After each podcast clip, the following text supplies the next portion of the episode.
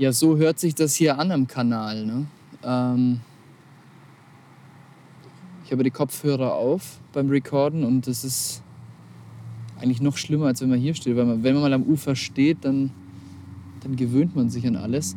Dieses Aber Großstadtrauschen, ne? Wir haben uns halt dafür entschlossen, heute die Session, die Aufnahmesession und die Angelsession in dieser noise polluted area hier äh, durchzuziehen. Und das ist einfach mein Heimatgefilde. Also für mich hört sich das eigentlich an wie das Rauschen eines Baches. Oder als würde das Meer so vor sich hin plätschern. Das sind halt nun mal die, die 40 Tonner hier und, und, und die, die Disco-Leute, die jetzt heute hier am Freitag ähm, ins Wochenende starten. Aber was mich besonders freut, ist, ich habe hier einen wahnsinnig interessanten Gast und erst zum zweiten Mal überhaupt auch einen Gast hier bei mir am Kanal. Ich war einmal mit dem Volker angeln. Das war übrigens ziemlich erfolgreich. Wir haben einige Fische gefangen. Seitdem denkt der Volker auch, hier beißt es immer so. Es war eine ganz gute Nacht. der hält mir dann auch immer vor, ja, bei uns gibt es nicht so viele Fische bei euch da im Kanal. Ähm, das ist für ihn jetzt schon selbstverständlich, dass hier die Fischdichte so wahnsinnig hoch ist. Und, ähm, und jetzt habe ich den zweiten Gast und ich möchte euch nicht mehr lange auf die Folter spannen. Es ist kein geringerer als Jan Brauns. Auch bekannt als Jan Dicken Mittelbrauns. Lieber Jan, ich freue mich sehr, dass du hier am Kanal bist. Mit mir.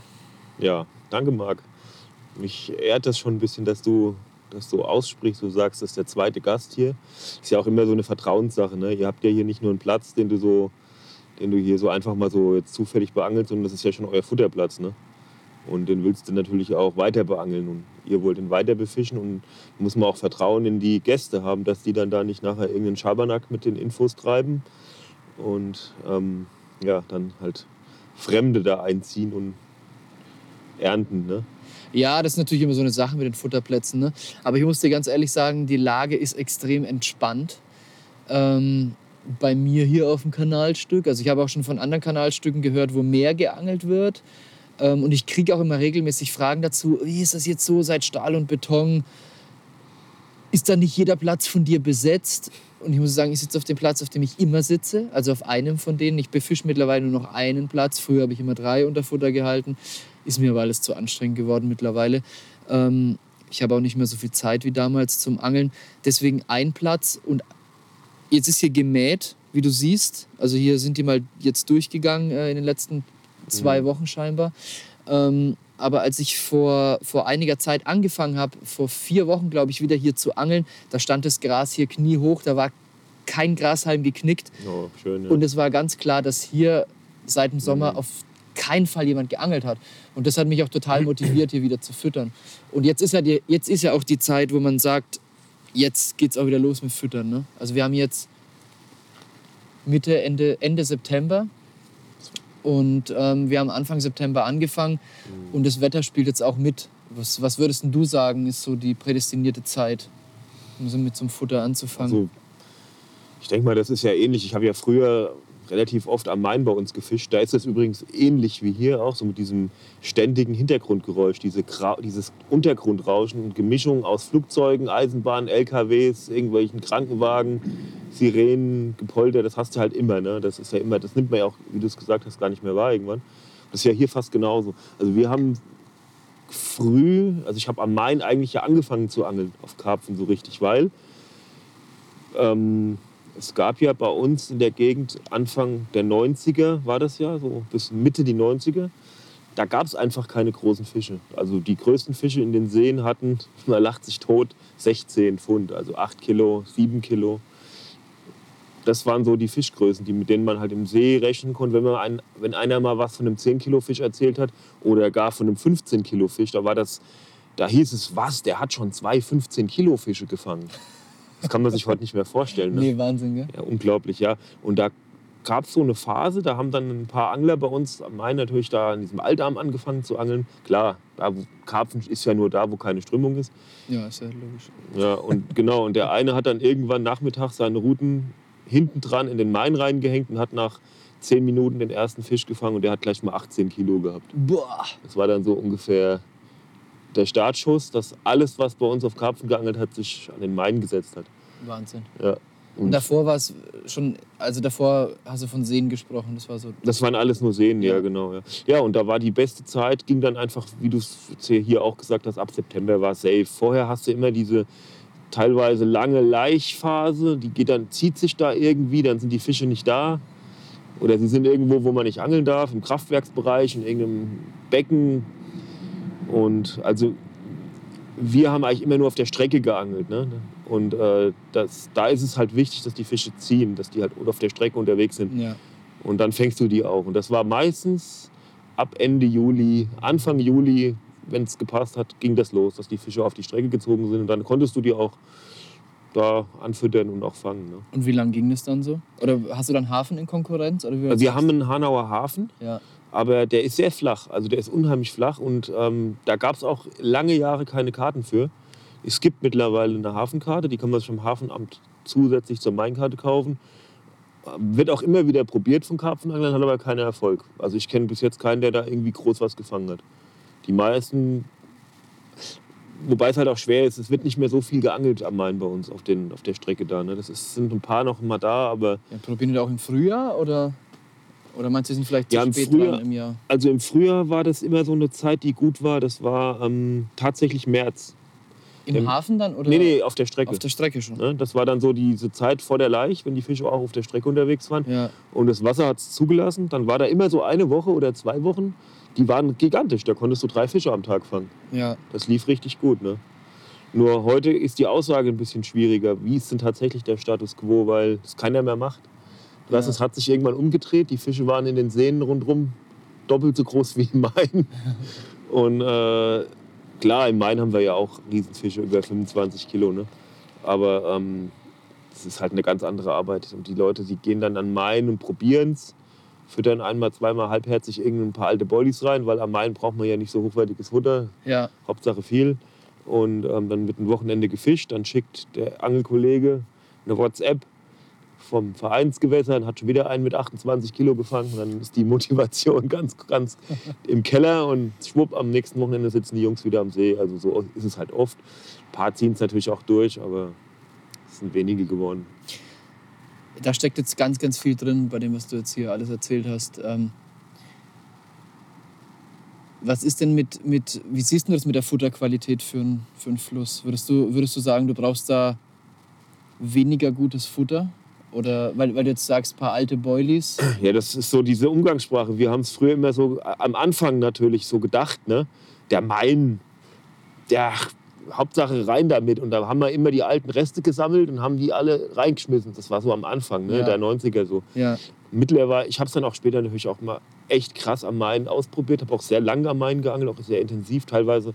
Ich habe meine Diplomarbeit habe ich am Main vorbereitet, sechs Wochen am Stück. oh wow. Ja, habe ich nur tags gelernt, am Radweg gesessen mit meinem Schirm. Also zwischen, zwischen mir und meinen Routen war der Radweg. Ja, Und ich habe halt da gebüffelt und hab, mir waren die Routen am Tag egal. Also ich habe sie zwar drin gehabt, aber wenn es die verzogen und, hat und irgendwas krumm war, habe ich es einfach so gelassen. ja. Und abends habe ich alles neu gemacht und habe dann die Nacht halt ordentlich gefischt. Und sechs Wochen lang ne, ging das. Und beißt auch davor nämlich nachts dann? Oder? Ich habe auch mittags gefangen, teilweise, wo ich, also tags fahren halt sehr viele Schi- Schiffe am Main. Da kommen Ja. oft drei von oben, drei von unten, drei Ja. von oben, drei von unten und so Ja. im Abstand von einer halben Stunde oder 20 Minuten und dann wirst du einfach, musst du dich halt entscheiden, was willst du. Ne? Und dann lässt du die Routen einfach liegen. Ja. Trotzdem hat es gebissen. Also man dachte, die ist jetzt mit garantiert fest und dann hat es trotzdem gebissen.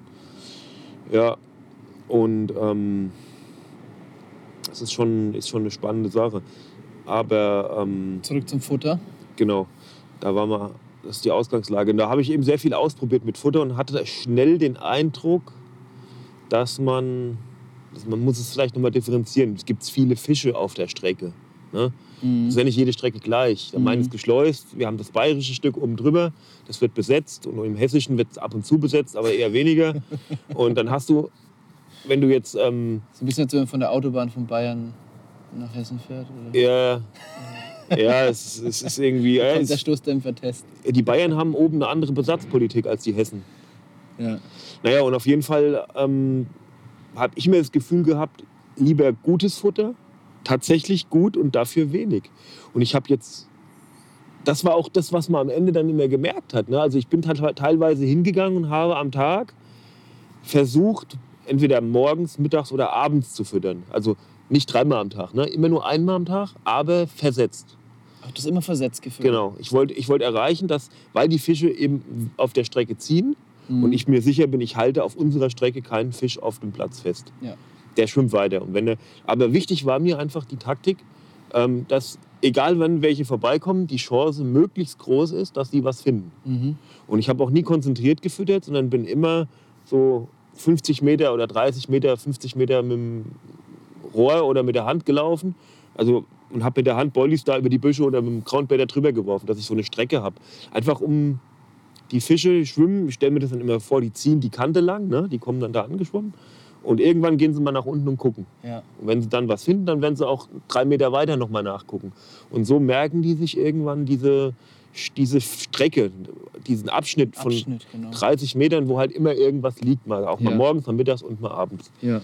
Ne, und das, das war so, und dann, da habe ich dann halt einfach drei Kilo Boilies verteilt. Das war so die Menge. Okay, also drei Kilo. Maximal, manchmal nur zwei. Und davor hast du auch mal mit günstigeren Boilies mehr gefüttert? Und Ach du, wir haben ja schon immer, älteren? ja, auch selbst gerollt dann und irgendwas und mal 50 Kilo reingehauen und noch 100 Kilo Mais obendrauf und haben eine Woche gesessen Und nicht nichts ge gebissen. Oder, also ich habe, das haben ja viele probiert mit Pellets, dann kamen irgendwann diese Pellets in Mode, ne? Mhm, Dana Feed. Die Erdbeerpellets da und so ein Zeugs da hat er, gab es ja bei uns von von dem, von dem Gung, Gung, Gung, Gungel, hieß, heißt der, glaube ich, Gungel, der in Spanien, McVinenza, da diese, dieses Welscamp da auch hat. Gungel. Ja, der hatte bei uns einen angeladen und der hat diese Pellets importiert vom, vom, vom Epro. Also von Koppens halt und dann bei uns da verkauft im großen Stil und dann hatte jeder in jedem See nur noch Pellets gefüttert, wie Ja. wahnsinnig. Ja. Die, diese fettigen Dinger, wo das dann ausläuft, wenn du die da lagerst.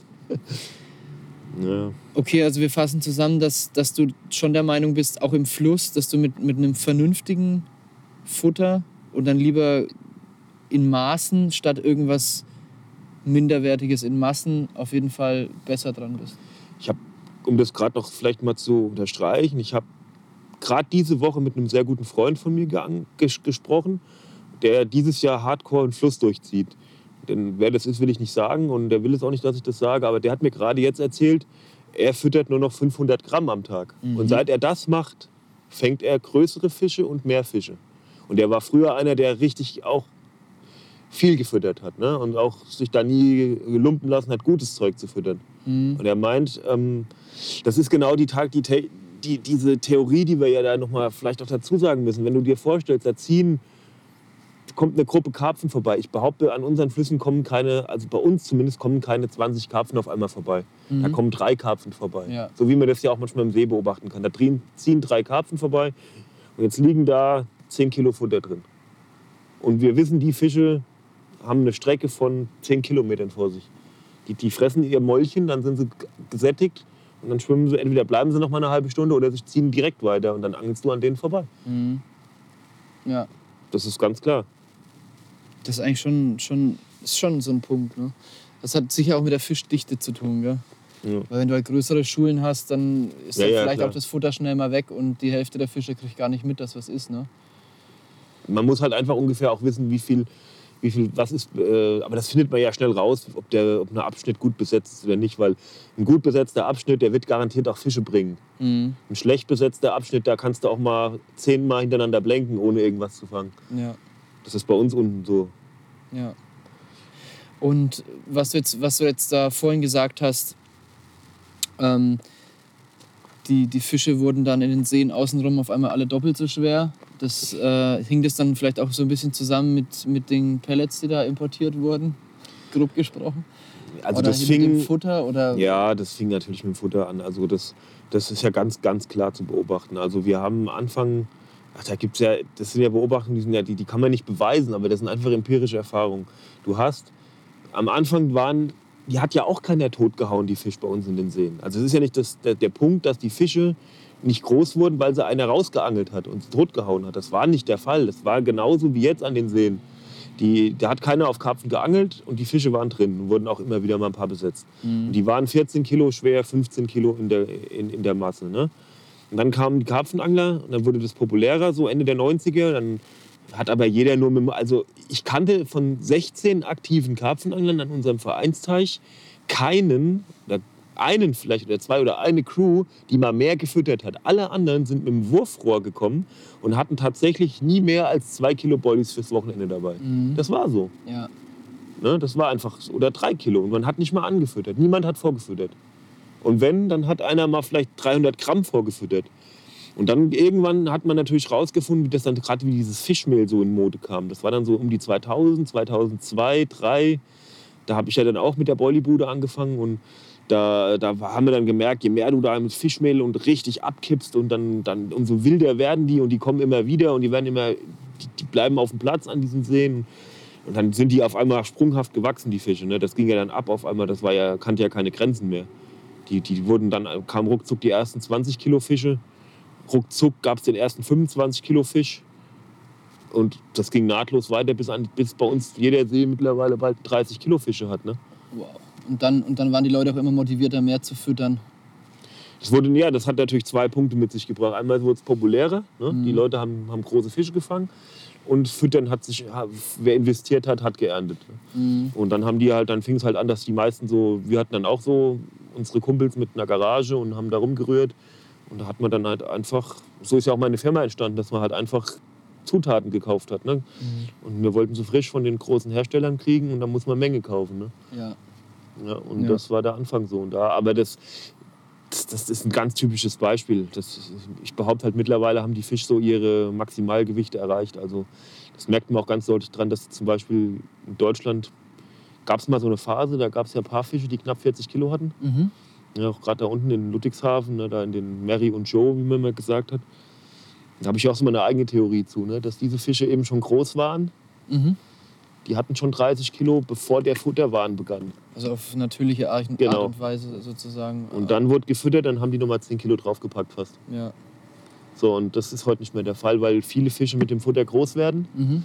und eigentlich schon wieder sterben, bevor sie Rekordgewichte kriegen. Also Mhm. diese überweit dimensionierten 30 Kilo Fische. So bis Mhm. 32 Kilo wachsen sie, 31 Kilo und dann aber irgendwie beobachtet man recht oft, dass die dann nach drei, vier Jahren auf einmal weg sind wieder. Ne? Liegt das, liegt das mit dem zu schnellen Wachstum zusammen oder was denkst du? Es gibt so verschiedene Theorien, auch aus Belgien ist es ja bekannt. Ne? Da hat er auch mal gehört von welchen da. Die haben ja auch so Seen, wo sie die massiv füttern. Und ähm, die werden halt nicht alt. Ne? Schnell wachsen, schnell sterben, sagt man so. Mhm. Gibt da auch immer Fische drin, das ist ja die Ausnahme. Ne? Da gibt es dann einen Gummern im See, der hatte schon vor 15, Ki- 15 Jahren 18 Kilo und der hat heute immer noch 19 Kilo. Ja. Ja, aber der ist uralt und frisst auch nicht die Bollies in der Masse und wird auch nicht so oft gefangen dann. Ne? Ja, ja. Also der hat schon irgendwas hat das damit zu tun, na klar. Ne? Fast Food, ja. irgendwas wird dahinter stecken. Man kann es nie beweisen, es gibt keine, ich weiß auch nicht, wie man das erforschen soll, aber kann es nur aus der Beobachtung immer wieder. Ich meine, das ist jetzt, wenn man es jetzt mal einfach so, nüchtern betrachtet, das ist ja schon harter Tobak, was du da erzählst. Vor allem als jemand, der, der, selber eine Boilybude hat und ja auch davon lebt, dass die, dass die Leute ja am besten so viel wie möglich füttern. Also dafür auf jeden Fall mal, sage ich, Hut ab, dass du da so ehrlich bist. Ähm, wie, wie, wie, wie beobachtest du denn diesen Trend mit dem, mit dem Füttern? Weil es gibt ja auch an vielen, gerade so Szenegewässern, da ist ja dann schon fast so ein Wettfüttern am Start. Ne? Ja, das ist, da ist genau wie, wie du das eben gesagt hast, Marc. Genau wie du das angesprochen hast, ist mir das eingefallen. Genau dieses Thema, das ist ja spannend. Ich habe das neulich mit dem Volker, hab ich dann, haben wir eine Nacht geangelt da ja, ich zusammen. bin ne? ja dann mit Volker auch mit solchen Sachen im Austausch und der Genau. schimpft ja dann nur noch übers Wettfüttern dabei. ja, ja, ja, und das ist aber gut. echt krass. Also ich kann dir mal eine kleine, hast du da, kann, da haben wir ja Zeit, ne, dass ich das Wir erzähle. haben alle Zeit der Welt. Das ist echt spannend. Ne? Also ich habe also ich habe dieses Jahr das Privileg genossen, ähm, mit jemandem zusammen an einem äh, Anführungszeichen privaten See zu angeln. Ne? Also das ist schon ein öffentliches großes Gewässer, Riesengewässer, sehr anspruchsvolles Gewässer, aber es ist nicht für jedermann zugänglich. Also geht nur über ein Mitglied und oder jemanden, der da ist nicht mal ein Verein drin, ist privat eigentlich. Jo, und da angeln aber da angeln eigentlich nicht viele. Ne? Das, ist, das ist interessant. Und ähm, da habe ich jetzt dieses Jahr durchgängig gefüttert oder ein Angelkollege hat für mich gefüttert. Jetzt denkt jeder, oh, der Brauns hat da richtig Kelle, Kelle gegeben. Soll ich dir was sagen, Marc? Zweimal die Woche, Ja, fünf Kilo. ja, 10 Kilo die Woche. Ja. Oder wenn wir es doll getrieben haben, 10 Kilo zweimal die Woche. Also 10 bis 20 Kilo die Woche. Das war aber in einem Highlight und das hat nicht mehr gebracht.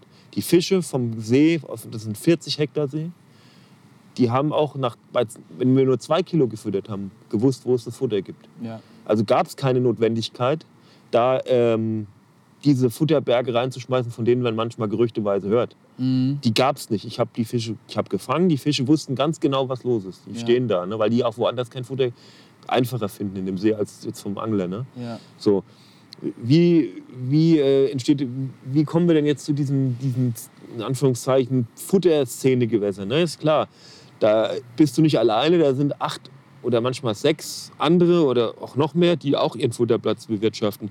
Und das steigert sich. Jeder sieht, der andere füttert 10 Kilo, dann fütter ich auch 10 Kilo, der andere füttert sogar 20 Kilo. Und das mal acht. Da liegt so viel Futter im See, dass die Fische die freie Auswahl haben, wo sie fressen Mhm. Die haben die freie Auswahl, wie sie den Hakenköder aussortieren können. Den lassen die, die blasen die direkt rein raus, ne? schwimmen zum nächsten Futterplatz. Und das ist ja dieses Phänomen, dass keiner mehr was fängt. Mhm. Oder selten wird was gefangen. Da gibt es mal so Phasen, wo es mal läuft, wo mal ein paar Fische rauskommen, aber die Dinger werden immer größer oder wachsen und riesen Spiegler und Schuppis drin, aber es wird schlecht gefangen. Mhm. Ne? Und Weil die Fische außen rumfressen. genau, die, Weil sie wissen, auch zu viel Auswahl haben. die wählen den Hakenköder aus und lassen den liegen. Also das, das hatte ich mit Achim das Thema, das, ich, ich habe den Podcast, bin habe ich gerade im Schnitt und der hat auch erzählt, dass der, der Hampsch das konkret beobachtet hat, ähm, dass die Fische auf den Futterplatz kommen oder auf den Angelplatz und ganz verhalten fressen. Äh, auch ohne, also haben sie auf der Unterwasserkamera gesehen, Ja, ja, auch, genau. auch, auch ohne ähm, Vertrauen im Endeffekt. Und zwar eigentlich so lange, bis sie den Hakenköder identifiziert haben. Genau. Und dann fangen sie an, total vertrauensvoll alles außenrum zu fressen und lassen den liegen. Ja, ja, die sortieren den weg, ja klar. Genau. Und Ja, von dem Phänomen spannend, sprichst du jetzt auch, ne? Genau, das ist das. Total ja. witzig, weil wir das äh, Ja, quasi im vorletzten Podcast auch hatten, den ich jetzt gerade schneide zu diesem Zeitpunkt. Und, ähm, und so fressen sich die Fische fett, aber bleibt so auch, gerade wenn dann so viel gefüttert wird von vers- verschiedenen Anglern, da bleibt auch viel Futter liegen? Und was macht das mit dem Gewässer? Bleibt nichts liegen. Du, kommt alles weg? Also wenn, also ich habe es an diesem See da jetzt zum Beispiel beobachtet, weil ich getaucht habe. Ne? Mhm. Ich bin immer hingetaucht und habe geschaut. Wenn Futter weg war, habe ich immer gefangen. Wenn noch drei, vier Bollies gelegen haben, habe ich nichts gefangen. Selbst mit so ganz wenig, wenn da ein paar lagen. Ja, ja. Dann war, nee, dann war das einfach ein Zeichen, dass die Fische nicht da waren. Weil wenn die Karpfen da waren, war alles weg. Da Okay. gab es keinen Rest. Egal wie viel du da reinschmeißt. ja. Also in der Regel gibt es keinen Rest. Ich muss das auch sagen, also ich habe ja schon alles gemacht. Ich habe auch schon mal 80 Kilo gefüttert und bin am nächsten Tag angeln gegangen und habe 10 Karpfen gefangen. Die haben 80 Kilo verfrühstückt innerhalb von 10 Stunden. weg, einfach weg, nichts mehr da. ja. Die fressen, wenn die Fische kommen, die sind wie, die sind, das ist, das ist ein riesen Karpfen da drin gewesen und die hauen das weg. Das ist Wahnsinn, das braucht man auch nicht machen, sowas. Das ist, da fängst, das ist Quatsch mit Soße normal. Also würdest du es jetzt nicht mehr machen? Also ich habe da auch, nee, ich, ich mache es nicht mehr, weil ich einfach, ähm, ich habe da kein gutes Gefühl mehr dabei, das zu machen. Weil ich weiß, ich tue dem See nichts Gutes dazu, damit, ich tue dem Fisch nichts Gutes auf Dauer damit und es ist auch nicht mehr meine Angelei, sowas zu machen. Ja. Also ich gehe lieber mittlerweile angeln, also mir gibt es jetzt mehr, mit dir mal hierher zu gehen und ich fahre morgen ja weiter zu den Jungs nach Österreich hoch. Ne? Ja. Und da hat ja auch keiner vorgefüttert jetzt für mich. ja. Wir gehen instant eine Woche angeln und machen halt, Einfach angeln, ne? genau. Ja, ich Also kann diesen- voll nachvollziehen. Mir, mir geht es auch so. Mir geht es mega auf den Sack, diese Anfütterei und dieses Riesenfutter, dieser Kampf darum. Ich, machte- ich habe das noch nie so, es hat mich noch nie irgendwie gepackt, da mitzuspielen in sowas. Das, ich, ich bin da weg. Ich habe Aber, da, du, aber mitgespielt hast du trotzdem auch mal, ne? ich hab das auch schon gemacht und habe hab aber auch, ich habe, Marc, ich habe ja alles gemacht schon. Ich habe auch schon so gefüttert, dass die Leute nicht mehr am See gewesen sind. Die haben dann aufgehört. Aber da habe ich nicht Bodies reingeschmissen. Ich bin abends an den See gefahren, habe vier Eimer äh, Schotter reingeschossen mit dem Groundbaiter. Ja? Und habe hab, äh, Gerücht gestreut, ich habe 200 Kilo Bodies gefüttert. Das haben die sich alle rumerzählt und dann war keiner mehr am See. Also es war psychologische Kriegsführung. Alles schon. Alles. Und dann habe ich Ja. am See gesessen. ja, das, ist, es funktioniert. Da bleibt, einer bleibt dann noch oder zwei. Aber es gibt auch welche, die dann gleich sagen, öh, der, blö- der blöde Brauns ist da, der böse weiße Bus ist vorbeigefahren. Da gehen wir nicht mehr raus, da liegt jetzt so viel Futter drin, da beißt eh nichts mehr. Aber du hast deine Ruhe am See gehabt. Ich hab dann da, ähm, das ist das Ding halt. Ne? Du musst natürlich auch ein dickes Fell haben. Du musst dich durchsetzen an solchen Gewässern. Du musst präsent sein. Das fällt mir heute immer schwerer mit der Firma. Und äh, damals ging das noch, da konntest du halt dreimal die Woche draußen sitzen. Ja. Und dann bist du da und dann hast du die Ellenbogen, dem einen hier, dem anderen da. Und dann, äh, dann bist du da drin. Ne? Aber das sind halt auch, das sind auch diese, das sind halt diese Gewässer, ne? Da, da Ja. muss man halt so vorgehen, wenn man wirklich erfolgreich. Du, Also, Also das sind, sind diese, diese, diese, diese Wettkampfgewässer. Ja, die laufen aber oder? zwischen ein paar Leuten, die alle äh, oft als, also das, je enger das Gewässer, desto engstirniger die, die Leute, würde ich fast sagen. Aber das ist auch an großen Seen. Ich habe es in, in anderen großen norddeutschen Seen erlebt, die sind riesig, da sind drei Angler und da ist auch nicht anders.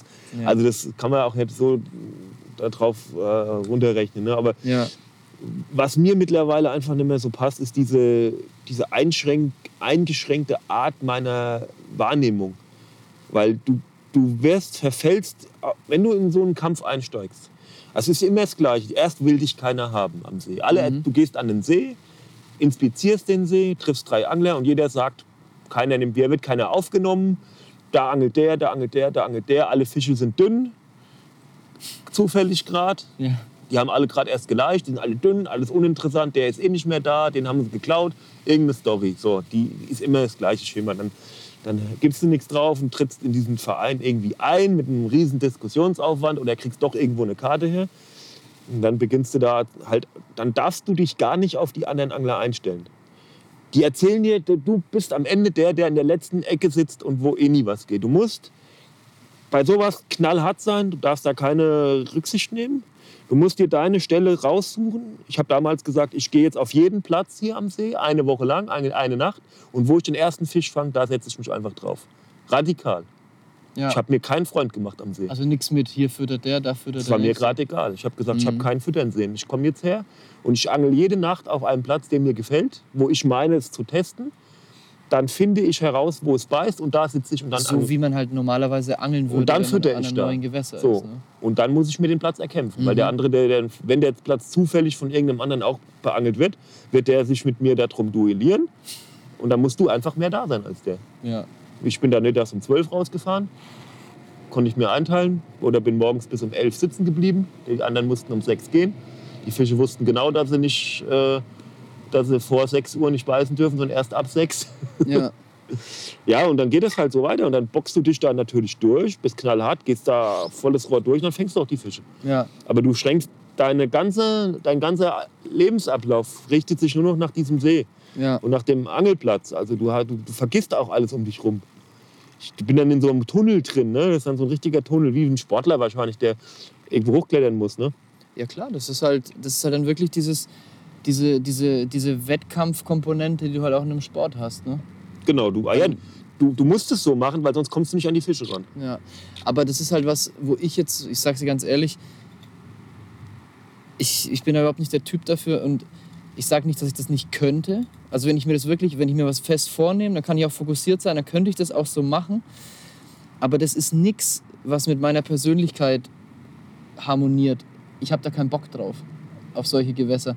Und das ist Genau. halt für mich so auch das Ding, warum ich halt keiner bin, der die ganze Zeit irgendwelche Riesenfische und von einem Rekord zum nächsten, weil diese Fische, die fängst du halt vor allem an solchen Gewässern. Ne? Ja, klar. Und das hängt halt mit dem Futter zusammen, das die Angler da einbringen.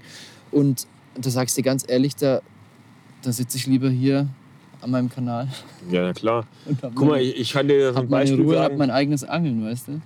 kann dir so ein, so, so ein kleines, was so ein Aha-Erlebnis, was mich damals ziemlich zum Nachdenken gebracht hat, war. Ähm, ich habe ja viel an diesem See geangelt, wo jetzt dieses Unglück da passiert ist mit den zwei Jungs. Ne? Oh, das ist eine ganz tragische Geschichte. Ähm, Da da, ich- da wollen wir auch nicht, nicht zu viel aufwirbeln, weil das liegt jetzt wahrscheinlich auch schon etwas in der Vergangenheit. Äh, und an der Stelle nochmal gesagt, dass, dass Ja. das echt eine Tragödie ist, die uns sehr, sehr leid tut. Gell? Ja, klar, ich habe halt da auch in der Gegend früher viel geangelt und ähm, kam eines Tages heim und auch ein Karpfenangler, der bei uns da so ein, der dieser vornehmlich diese, diese Großfischgewässer beangelt hat, der ist, wenn man es jetzt so sagen kann, auch nicht mehr unter uns. Der sagte damals zu mir, und? Und dann habe ich gesagt, ja, bis 24 Kilo habe ich gefangen. Und dann sagte er, ach so. Also so ein äh, Ton im Unterton, war, er war ganz entspannt, dass ich keinen großen Fisch gefangen habe. Und äh, für mich war das da unten, das ist halt wildes Angeln gewesen. Ne? Das wusste man nicht, was drin ist und so. Ne? Mhm. Kommst du da von so einem 5, 6 Tages Frankreich-Trip heim mit allen Facetten und hast bis 24 Kilo mega geil gefangen. Also Also Mega. Dich hat, das, dich hat das erfüllt. Du fandst, ich war vollkommen im, im, im, im, ich war überglücklich, dass das so geil gelaufen ist. Ich habe sieben oder acht Fische gefangen bis 24 Kilo. Voll, vollkommen glücklich. Und diese Baggersee-Connection da ist total äh, entspannt, weil, äh, Marc, weil ich zum Glück keinen großen gefangen habe. Wahnsinn, ne? Hätte ja größer sein können. Aber das habe ich mir gedacht, guck, und das, man muss als Angler einfach selber wissen, was, wo man Bock drauf hat. Und das ist, glaube ich, das Wichtigste an der Sache, um langfristig auch Spaß dran zu haben. Ja. Man darf nicht nur, nur nicht nach den anderen Anglern gucken, man sollte einfach seine eigenen, seinen eigenen Weg finden. Was natürlich heute unheimlich schwer ist mit diesen ganzen sozialen Netzen und so. Ne? Du siehst nur noch, wer wo was fängt und schon bist du frustriert. Mhm. Du scrollst einmal runter und siehst zehn Karpfen, die alle dicker sind als das, was du in den, in den, in den letzten drei Wochen gefangen hast. Mhm. Hast vielleicht geblenkt überall, weil, weil man auch mal blenkt und dann denkt man immer, man fängt nichts mehr. Ja, das ist aber auch, das ist ja auch ein Phänomen, was eigentlich Quatsch ist, weil in dem Moment, das prasselt natürlich alles auf dich ein, aber in dem Moment fängst du an, dich als einzelnen Angler, als, als, als einzelne Person mit allen anderen auf einmal zu vergleichen. So als, als hätten, hätte einer alle diese Fische gefangen. So ungefähr, Genau. weißt du, die da auf dich einprasseln. Fakt. Da denkst du dir, warum, warum ist der so erfolgreich? Dabei sind es zehn verschiedene Leute. Das ist genau dieser Eindruck, den du Und hast. wie viele Stunden haben die am Wasser verbracht und an was für Gewässern angeln die eigentlich? Das ist genau der und Punkt. das ist ja das, was nie dahinter steht. Ne? Also wenn ich sehe, da hat einer in der Woche angeln oder we- wegen mir auch zwei, drei Fische über 30 Kilo gefangen oder noch mehr und noch irgendwas mit 25 Kilo und noch ein paar 40er, dann ist es für mich klar, dass der an einem Gewässer geangelt hat, an dem ich nicht mal einen Fuß auf den Boden setzen würde. Weil Ja. ich genau weiß, wie es da außenrum aussieht. Und ähm, dennoch stelle ich mir dann doch so ein bisschen vor, dass es vielleicht auch so ein Angler ist wie ich und was ganz Tolles entdeckt hat, was noch keiner kennt. ja, ja, das ist Aber ja das klar. ist dann wieder was, was in meinem Kopf entsteht, weil das ist definitiv nicht der Fall gewesen. Der war nicht an irgendeinem wilden Gewässer, was er für sich erforscht hat und hat da auf einmal drei 60er gefangen. dauert ja auch nie lange und dann flüstert es durch die Hecke, das war da und da. Und dann denkst du dir, ach so, Ja, so wie der Kollege, ach so gesagt hat, dass ich nur einen 24 Kilo Fisch gefangen ja. Ja. Und dann schreibt dann eh wieder einer drunter, ach, das ist doch eh vom Pay Lake. Ja, klar, das ist immer, das ist halt das Thema. Du musst beim, beim Angeln, und das ist ja auch immer was, was ich zu, zu äh, den Leuten auch oft sage, die zu mir zu in die Firma kommen oder so. Und, das, und man muss einfach mit seiner Art des Angelns im Reinen sein und dann Bock drauf haben. Ne? Und, Ja, und, absolut. und ob das jetzt am Fluss, am Kanal oder am See ist oder einer, der gerne an Pelex fährt und da alle Fische rausfängt, das ist sein Weg. Alles in Ordnung. Ja. Kann jeder so, wie er will. So ist es auch.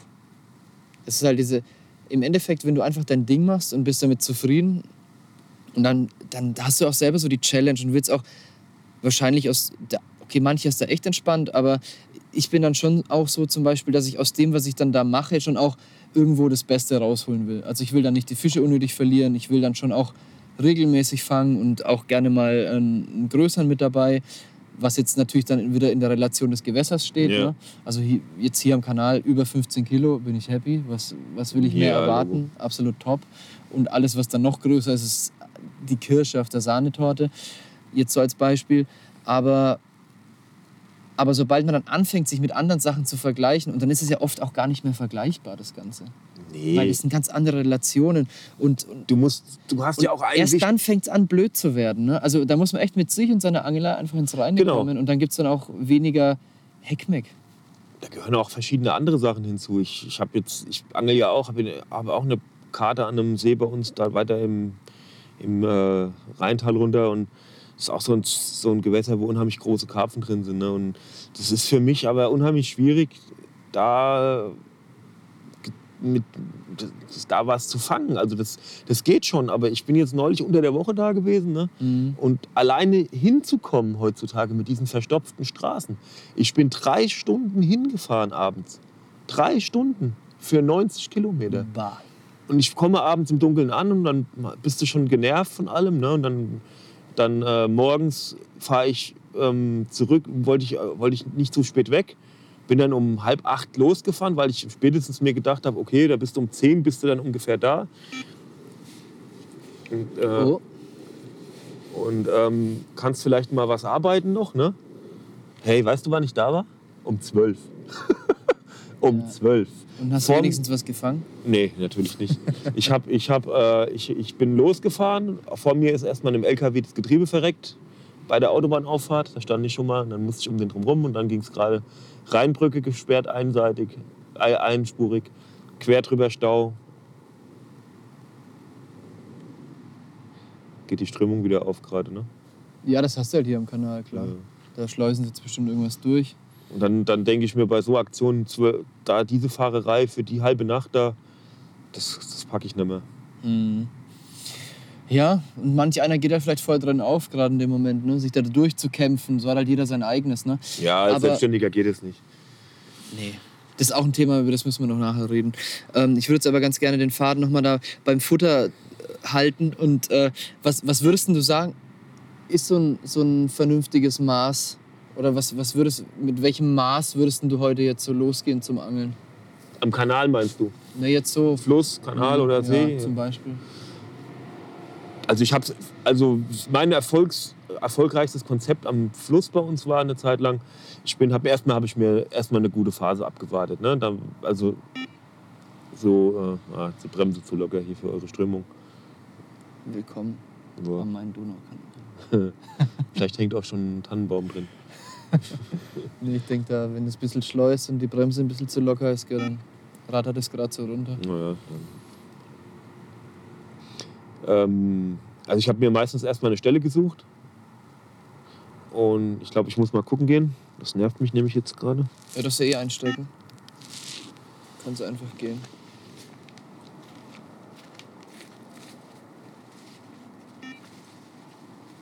So, der Jan bahnt sich seinen Weg jetzt hier durchs Dickicht, um die Bremse fester zu stellen.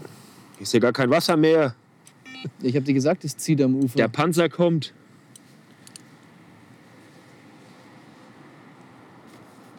Boah, das rennt aber ordentlich, du. ja, wir sind ja nicht so verwöhnt wie ihr am Main. Ja, da, am Main rennt die ganze Zeit so. Aber nur in eine Richtung. Ja, also ich habe mir früher immer, immer ein Ställchen gesucht erstmal. Und dann habe ich da erstmal ähm, beim ersten Füttern meistens mit Partikeln was gemacht. Einfach aus dem Grund, ich habe einfach mal einen Eimer Weizen gekocht und einen Eimer Mais. Und den habe ich dann da so rein, hab ich reingestreut, so einen, morgens einen halben, abends einen halben, am nächsten Tag nochmal den Rest. Und habe mir das angeschaut, ne, was passiert, Weißfische locken. Einfach mal so auf dieser Strecke so, so reingestreut, ne, dass da mal irgendwas liegt. Und dann kamen halt meistens Barben und Aalande und hast halt einfach halt Ringe gesehen, ne, die dann da halt auf dem Platz ankamen. Die Fische waren halt dann da. Und dann habe ich, dann hab ich ähm, mal gefüttert, drei Tage Bollies, also diese morgens, dann mal in der Mittagspause, mal abends, immer mal so zwei Kilo, jeden Tag, also nur zwei, zwei Kilo. Ja. Und dann bin ich tatsächlich erstmal angeln gegangen. Also das Wichtigste am Main, also am Fluss bei uns unten war angeln gehen. Draußen sitzen und einfach mal eine Nacht machen. Ja, So. ja. Und wenn nichts gebissen hat, sich nicht frustrieren lassen, sondern wieder mal nachgefüttert. Ne? Einfach weitergefüttert. Und dann zwei Tage später wieder eine Nacht gemacht. Und wieder geblenkt. Ne? Und dann habe ich Rucker gekriegt. Ne? Weißfisch gefangen. Du hast gemerkt, da kommen Fische. Da kommen auch irgendwann die Karpfen. Oder Barben. Ne? Hast du ja auch oft da. Und dann habe ich vielleicht auch mal drei Tage Pause gemacht und habe aber immer mal wieder, bin mal wieder hin, habe wieder ein paar Bollis reingeschmissen. Und dann bin ich wieder eine Nacht angeln gegangen und zack, dann kam der erste Karpfen. Oder vielleicht sogar gleich zwei. Ne? Ja. Und dann bin ich, und dann, also wenn das so war, dann bin ich meistens hartnäckig gleich die nächste Nacht wieder gegangen und die nächste und die nächste und habe richtig durchgezogen, weil ähm, ruckzuck hast du am Main ein Hochwasser, kommt ein Regenguss und dann ist die ganze Soße weg. Ja. Und dann hast du so, erstmal kannst du vielleicht vier, fünf Tage nicht angeln oder auch nicht füttern und das Wasser ist braun. Also ich habe es dann immer ausgenutzt. Wenn ich Fische gefangen habe, bin ich da gesessen. Dann habe ich meistens echt drei, vier Tage jede Nacht was gefangen. Dann hatte ich immer eine schöne, eine schöne Strecke Karpfen zusammengefangen. Ne? Und Da Ja. war auch immer ein guter dabei. Also war das Wichtigste einfach da konstant einfach sein Ding durchzuziehen. Genau, Und so eine dann, wenn, Phase. Wenn die Fische da sind, das auch voll auszunutzen. ja. Also wichtiger am Fluss, und ich weiß nicht, wie es am Kanal wird ähnlich sein, ist, ihr habt das Hochwasserproblem nicht so. Ne? Das haben wir absolut gar nicht. Gibt's hier nicht. Ja, genau. Und das ist wirklich ein Riesenvorteil, weil du hier konstant angeln kannst. Ne? Genau, und das, es geht halt am, am Fluss, ist es halt ruckzuck mal eine Woche ist Wasser schnell, ne? Und dann ist halt alles vergessen, so gesehen. Ne? Mhm. Also da habe ich mir halt immer diese Phasen ausgesucht, einfach mal jetzt zwei Wochen Zeit und dann halt kontinuierlich dran geblieben und dann danach auch wieder aufgehört. Dann war mir das zu anstrengend. Ne? Also würdest du auf jeden Fall sagen, dieses Massenfutterkonzept am, am Fluss ist auch so ein, so ein Mythos. Ja, das kann auch aufgehen. Ne? Also ich kenne auch welche, die haben damit schon Erfolg gehabt. Das ist ja das, das Schlimme beim Karpfenangeln. Das kann alles Erfolg haben.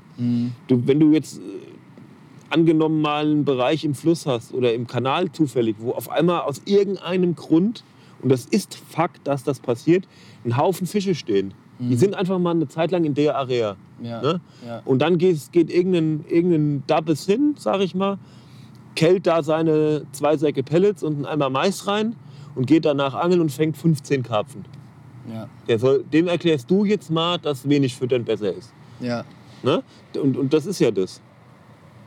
Also man, aber man muss die Dauer betrachten. Nicht nur einmalige Sachen, sondern über äh, lange Jahre ist das mit diesem erstmal mit Partikeln und das so langsam aufbauen und austesten und dann fischen gehen, war auf Dauer das Konzept, um regelmäßig Fische zu fangen. Ja. Ne? Ja, da gebe ich dir recht. Ich Highlight kenne zu dieses. Phänomen auch, dass, äh, dass dann Leute mal, selbst hier auf dem Stück kenne ich das, ähm, so randommäßig mal am Abend vorher da so einen ganzen Sack Pellets versenkt haben und am nächsten Tag halt gefangen wie bescheuert. Aber das ist halt wirklich, weil sich dann die Fische da irgendwie gerade auf einen Bereich konzentriert haben, aus welchem Grund auch immer. Das waren auch so Sachen, die konnten die nicht wiederholen. Die sind dann nicht eine Woche später hin und das Gleiche nochmal gemacht und es hat wieder funktioniert. Ja, das ist ja das. Sondern das war halt wirklich so, das ist dann, dann wirklich dieser, dieses Anglerglück, ne? Genau. dieser Faktor, dass du dann zufällig gerade zur richtigen Zeit am richtigen Ort bist und dann kannst du das auch machen. Ne? Aber ich habe halt auch das Gefühl, also wir haben ja auch manchmal mit mehr, mit mehr oder weniger Futter experimentiert und ich hatte auch nicht das Gefühl, dass auf eine, auf eine konstante Zeit äh, mehr, mehr bringt. Also da war wirklich auch so ein gesundes Maß an Futter, so wie du es vorhin auch beschrieben hast. Ähm, das, was dann auch längerfristig den gleichen Erfolg gebracht hat. Oder Und- auch keinen schlechteren, als viel mehr zu füttern. Und angeln gehen. Aber man muss auch manchmal, das ist ja interessant, ne? man muss ja manchmal gar keine Nacht angeln. Es reicht völlig, wenn du nach, einer hat um 4 Uhr Feierabend und er fährt an den Main oder an den Kanal und setzt sich drei Stunden raus. Ja, macht ja auch keiner so in dem Maß. Ich habe das oft gemacht am Main. Ja, Ich bin manchmal vor der Arbeit, ich habe vor zwei Jahren meinen größten Karpfen morgens in eineinhalb Stunden Angeln gefangen. ja, Bin ich um, äh, um 6 Uhr raus und bin um, ja, ein bisschen länger war ich da. Um 9 war ich wieder zu Hause und hatte einen 42 Pfünder gefangen. geil. Und ich habe das oft nach der Arbeit gemacht. Ich bin einfach mal so mit, nur mit den Routen bewaffnet raus und habe hab da hingeschmissen, wo ich gefüttert habe. Und habe mal zwei Stunden da gesessen auf dem Boden und habe mal gewartet, was passiert. Ja, Und habe oft Karpfen gefangen dabei. Ne? Also das ist am Fluss eh so. Wenn, du die, wenn die da sind, dann das ist ja, das ist ja echt, das ist ja eh der Wahnsinn. Ich, wie oft hatten wir das am Main? Du kommst Freitagnachmittag raus, ne? willst das Wochenende angeln bis Sonntag, hast alles vorbereitet, ähm, hast auch unter der Woche schon eine Nacht gemacht und gefangen. Du kommst am Freitag raus und schmeißt die erste Rute rein, gehst hin und willst die zweite auspacken, läuft die erste ab.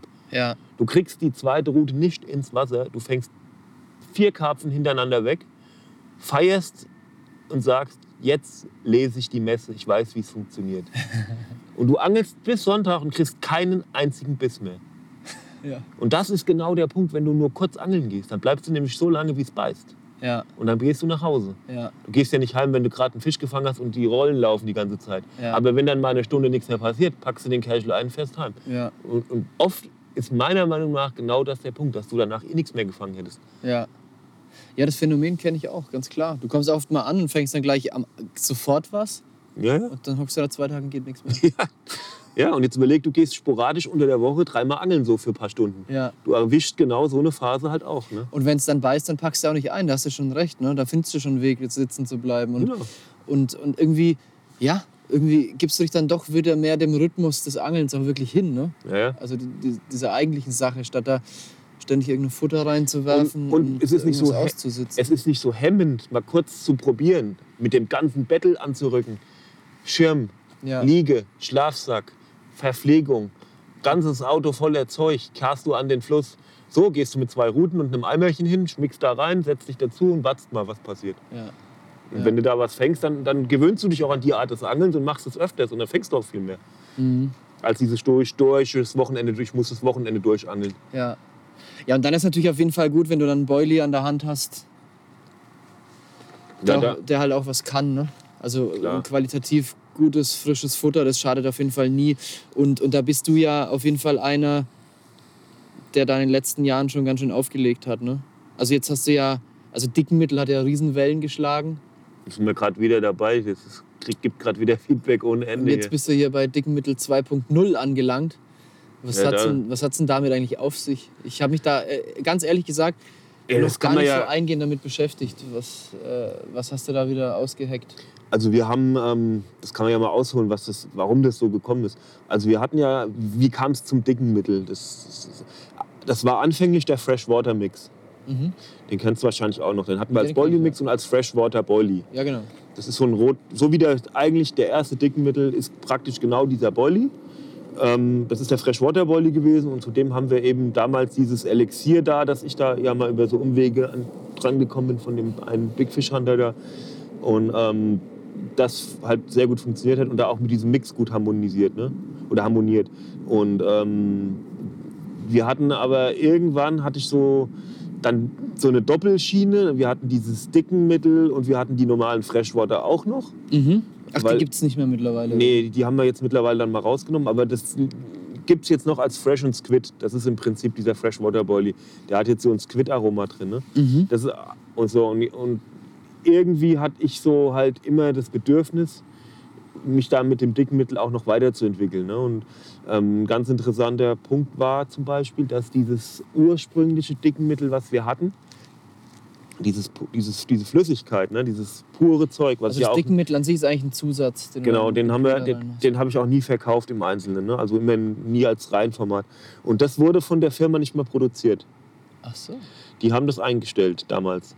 Und ähm, ich habe dann da gesagt, ich habe nochmal alles, was ging, gekauft. Aber das Zeug hat ein Problem, dass es halt ähm, nicht so lange haltbar ist. Ne? Also du kannst es nicht so ewig auf, aufheben. Okay. Also du kannst es auch einfrieren, aber du, das bringt dir halt nichts. Es muss halt neu her. Ne? Und ich habe dann ein bisschen über Umwege das äh, nachsynthetisieren lassen, aber nicht in Europa, außerhalb. Also ich habe da tatsächlich eine Probe hingeschickt und die haben das nachgebaut. Und das ist gekommen und es hat mich einfach aus dem Stuhl gehauen, wo ich das gerochen habe. Das war um einiges intensiver und es hat einen riesen Vorteil. Das erste Dickenmittel, das ist im Boilie ziemlich schnell verflogen. Also wenn du den, die Tüte aufgemacht hast, dann ähm, hast du das sehr, sehr stark wahrgenommen und dann am zweiten Tag, nachdem der Eimer mal offen stand, war das verflüchtigt. Mhm. Es war weg. Mhm. Und das passiert mit dem jetzt zum Beispiel überhaupt Ach, nicht das mehr. ist jetzt, also Dickenmittel 2.0 ist jetzt quasi das, was ist auch was anderes, ja. Und gleichzeitig habe ich dann auch gesagt, wir machen den Bolli ein bisschen besser, also runder. Mir hat es nicht so gefallen, der Bolli war mir zu glatt noch so ein bisschen. Ne? Ähm, das ist, ist, interessiert den Karpfen natürlich nicht, ob der jetzt grob oder glatt ist, wenn da was Geiles drin ist. Ja, Aber ich wollte, dass der halt einfach noch ein bisschen, weißt du, mehr Struktur. Oder? das ist auch ein, ein teures Produkt. ja. Und ich, ich will natürlich auch ein Produkt verkaufen, was, was auch dem Preis gerechtfertigt ist. Ne? Und ich will nicht einfach nur was teuer verkaufen, was aber nichts ist. Sowas mache ich nicht. Und jetzt ist auch die Haptik noch da. Wir haben ja da noch mit so speziellen Karpfenpellets drin gearbeitet, die jetzt drin sind. Wir haben noch mehr. Ähm, ich habe mal was Interessantes ausprobiert. Ich habe mal versucht, Bollis, diesen dicken Mittel mit einem großen Anteil Dosenmais herzustellen, samt Saft. Ne? Okay, Habe ich im Winter mal geangelt mit. Das ist eine super Sache. Dosenmais liebt jeder Fisch ja. und bringt auch einen super Geschmack in den Bolli rein. Ne? Ja, krass. Lässt sich das rollen? Nee, das war das Problem. Ja, Diese okay. Spelzen von dem Mais legen sich zwischen die Walzen und die Dinger gehen dir nicht mehr durch die Walze. Oder ganz schwierig. Klar. Also so kundenunfreundlich, dass uns das jetzt nicht gestört hat, ne? hätte. Aber den, ein Kunde muss auch mit dem Rohr füttern können. Ich will es auch mit dem Rohr und das muss passen. Ja, die Also- Leute wollen einen runden Boilie haben. Der, ja, Auch, aber auch der Arbeitsprozess war viel zu lang. Ne? Jetzt kommt erstmal ein Schiff. Ne? Oh, jetzt kommt ein Schiff vorbei. Räumen hier wahrscheinlich gleich alles ab. Warum fangen die die Schnur? Ja, gehen wir mal lieber runter, gucken uns das an. Ich nehme mal eine Schere mit. Man weiß ja nie.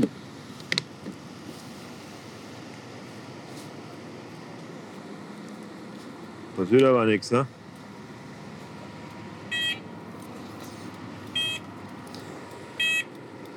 Das können wir auf jeden Fall nochmal neu werfen jetzt dann. Aber es Ja. dürfte auch der letzte gewesen sein für heute. Aber liegt noch alles, wo es war. Ich habe da halt immer kein gutes Gefühl dabei. Ja, ja. Ich weiß ja nicht, wie der Haken sich da unten bewegt und ob der Ja, es irgendwie stumpf macht oder so. Wollen wir gleich machen? Ja. Äh, ja, dann machen wir mal kurz Stopp hier auf der Aufnahme, oder? Ja. Sonst wird es hier, glaube ich, alles ein bisschen,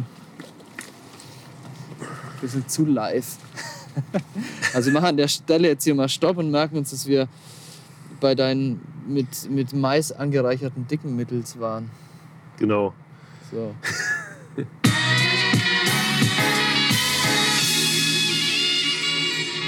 So, Jan, ich würde vorschlagen, wir machen mal weiter. Ich, ich hoffe, es stört dich nicht, wenn ich hier nebenbei einen Rig binde. Weil ich habe nämlich jetzt, jetzt genau nämlich die Scheiße erwischt, die man so erwischt, wenn man nicht liegen lässt. Und habe beim Einkurbeln den Haken eingestumpft, weil ich irgendwo hängen geblieben bin. Und der lässt sich jetzt auch nicht mehr schleifen, deswegen muss ich neu machen. Aber warte mal. Boah. Ich habe das letzte Mal, als ich mit Sascha hier war, habe ich welche vorgebunden. Ich müsste noch was haben. Boah. das ist natürlich in Momenten wie diesen. Das ist ja der Joker. Ja, das ist der Hammer. Ich hoffe, das wäre natürlich jetzt der Hammer. Aber du warst ja bei deinen äh, mit Mais abgerollten dicken Mitteln. Ich weiß gar nicht mehr genau, was da ging. Ach Ähm, so, ja, genau. Ja, ich habe mir das damals mal so. Ach, man muss ja immer mal was ausprobieren. Und da hatte ich ja für ein, für ein, das habe ich mir eigentlich für den Winter gemacht gehabt. Und ähm, vor allen Dingen habe ich da halt auch noch extrem viel, also relativ viel Bierhefe reingemacht. Ne? Mhm. und habe eben diesen Mais reingemacht. Und ja, das, das habe ich dann natürlich auch ein paar Freunden von mir gezeigt, die ja auch immer zum Bolli abholen bei mir kommen und oder sich halt auch immer Dickenmittel rollen lassen oder so Sachen. Und die fanden das halt auch richtig geil. Ne? Und den habe ich dann auch als Teig habe ich den dann gefüttert auch ne, im Winter, nur als Teig. Und das hat auch echt gut funktioniert und die fanden das alle geil. Und ja, dann habe ich halt gesagt, da muss man doch irgendwas machen. Nur die haben alle sehr viel Wert drauf gelegt, dass ich eben diesen Dosenmais da reinmache weil das so, so geil rauskommt, ne? so säuerlich so. Und ähm, das passt auch irgendwie, das harmoniert auch unheimlich gut mit dieser Bierhefe noch und auch mit diesem neuen dicken Mittel. Dann habe ich gedacht, irgendwas musst du doch da machen. Und wir machen da jetzt so einen fermentierten Mais rein. Ne? Ach so. Das gibt es als, äh, ja, ja, so knallgelbes Zeug und das ist auch richtig säuerlich und riecht also, das ist so, so ist, halt, ist halt das Extrakt, so ganz dickflüssig und sind halt keine von diesen Spelzen dabei, ne? also von den Hüll, von, von den Schalen vom Maiskorn. Mhm. Kannst du wunderbar zusetzen und ähm, kommt noch genauso gut, passt es dazu. Und ja, das fand ich eigentlich eine ganz gute Kombi, das mal so zu machen. Ne? Mhm. Also das ist jetzt in dem dicken Mittel 2.0 auch noch drin. Genau. Ja, und dieses, dieses neue nachsynthetisierte Dickenmittel, äh, Zaubermittelchen oder ist jetzt ein ganz neuer Attraktor drin? Nee, nee, das haben die also durch eine HPLC gejagt. Ne? Mhm. Also, oder durch einen Gaschromatographen, ich weiß nicht, was sie gemacht haben, aber die können das schon nachbauen, ne? also die, diese Firma. Die haben das ähm, aufgetrennt in die einzelnen Sachen und dann haben die das praktisch, der hat mir gesagt, ja, es wäre, äh, sie hätten das, hätten das jetzt so nachge stabiler nachgebaut. Stabiler. Ja, also das hat man auch gemerkt, weil es eben länger im Bolli bleibt. Ne? Also du hast jetzt nicht mehr diesen Verlust, wenn du das offen stehen lässt. Okay. Weil das war ja immer dieses typische Dickmehl. Jeder, der das schon mal hatte, der weiß, was ich meine. Du machst, du machst hier jetzt irgendwo so in drei Meter Entfernung so einen Eimer auf Mhm. und dann riecht, kommt es halt einfach so, ne? Ja. Das ist, ist dann da und dann sagst du, boah, da ist es wieder. Und das wurde halt einfach schnell weniger, wenn der Eimer länger offen stand. Und das passiert halt jetzt nicht mehr. Das ist relativ luftstabil. Ne? Ja. Ja, und deswegen haben wir da halt dann mal 2.0 draus gemacht. Also ich finde den halt jetzt runder, den Bolli, noch als vorher. Er ist exklusiver. Aber, aber 1.0, also Dickenmittel so gibt es gar nicht. Es Nee. gibt nur noch. Gibt es nicht mehr. Es gibt nur noch den zweiten, genau. Ja. Den, den bieten wir ja jetzt auch noch. Wir haben ja immer Kunden, die auch gerne sowas in, äh, in unkonservierter Form haben wollen. Ne? Rollen wir ja auch immer, aber ich habe ja immer dieses, diese 20 Kilo da als Mindestabnahme, weil das einfach bei uns in diesen riesen Maschinen gar nicht geht, weniger herzustellen. Und ähm, das ist natürlich bei so einem teuren oder exklusiven Köder schon äh, ein Anspruch, da 20 Kilo auf einmal zu kaufen. Und deswegen haben wir das ab diesem jetzt da natürlich auch so geregelt, dass wir die als gesalzene Variante ab 2 Kilo auch im Programm haben. Ne? So. Also wenn da jetzt jemand will, äh, sehr viel Wert auf unkonserviert legt, dann kriegt, weil an manchen Gewässern halt keine konservierten erlaubt sind, ne? an diesen Mhm. privaten Gewässern. Und da gibt es sie jetzt in, in unkonservierter Form, also als gesalzene Variante. Und dann schließen wir da so ein bisschen das, diese Lücke. Ne? Wie stehst du denn zu dem Thema mit dem Konservierer? Also ich habe ich hab ja alle ausprobiert, schon alle Sorten, mit, ohne, gesalzen. Also ich sag's mal so, wenn wir versuchen ja immer so die geringste Dosierung überhaupt einzusetzen. Und wir sagen ja auch, wir wollen keine Boilies herstellen, die ähm, jetzt äh, erstmal bei uns lagern, dann gehen sie zum Großhändler und vom Großhändler gehen sie in den Angelladen und nach fünf Jahren hat dann ein Kunde die Tüte gekauft. Ja. Und der Bolli ist immer noch so, wie er am ersten Tag war. Ne? Ja. Das ist ja Quatsch, das wollen wir nicht. Wir sind, ich sage immer, immer innerhalb einer Saison bitte verfischen, das Zeug. Ne? Ja, und das kannst du natürlich auch, weil du Direktvertrieb machst, ziemlich gut steuern. Ne? Bist, du, bist du bei Händlern auch? Ja, ich habe auch zwei, den die Jungs von Adventure Fishing natürlich ne? und Bonn, Mhm. Angelsport Bonn und äh, aber auch bei uns unten den Wilson teilweise. Und ja, aber ich halte das schon so ein bisschen. Das Hast du auch im Auge, was da passiert. Und, und dann dosierst du äh, also den Konservierer sowieso sehr gering. Also nee, wir, der ist schon so dosiert. Also wenn es nicht schimmelt, schimmelt es eh nicht mehr. Ne? Also dann ist es safe.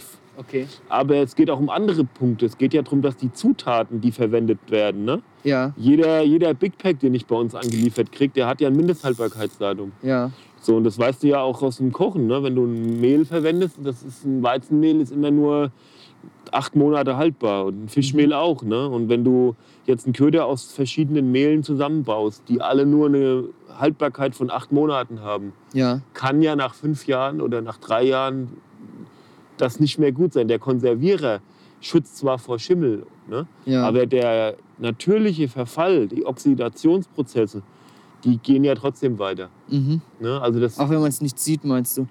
Genau. Sorry, ich habe Schnur zwischen den Zähnen. Ja, ja, genau. Man sieht, ja, die optische Veränderung ist schon vorhanden. Du, also das ist, der Bolli wird einfach schaler mit der Zeit Ja, in so einer Das Tüte. kenne Ne? ich auch. Die wirken auch so fahl. Es schimmelt zwar nichts, aber Genau, man die, merkt schon, die sind nicht frisch.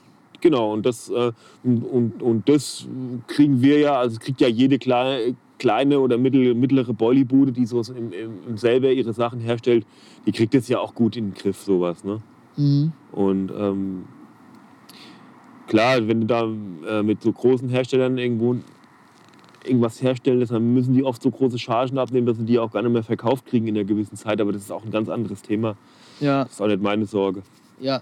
Und ähm, um jetzt darauf zurückzukommen, wie stehst du jetzt zu dem Thema mit dem Konservierer? Jetzt sagen wir mal, du fütterst jetzt einen Platz länger. Du hast vorhin von einem See gesprochen, wo, wo ihr jetzt das ganze Jahr im Endeffekt gefüttert habt. Immer mal Genau. fünf bis zehn Kilo pro Fütterung. Und äh, würdest du in so einem, so einem Fall vom Konservierer weggehen oder, oder denkst du, das ist egal? Also ich würde in so einem Fall, also das ist ja das klassische Beispiel, ne? das ist ja ein schönes Beispiel. Ich würde in so einem, in so einem Fall mir selber eine Gefriertruhe voll Freezer-Baits rollen. ja, So.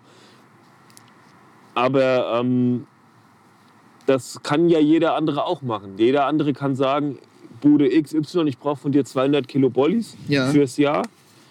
Und ähm, für meinen Futterplan roll mir mal bitte Freezer-Baits. Ja. Oder gesalzene. Ja. Ne? Und dann kriegst du natürlich auch einen ganz anderen Preis, als wenn du jetzt im Shop 5 Kilo bestellst. ja, Ist ja normal. Und ähm, äh, dann sage ich einfach vom Gefühl her, ähm, auf einer langen Futterkampagne, auf einer Stelle, mhm.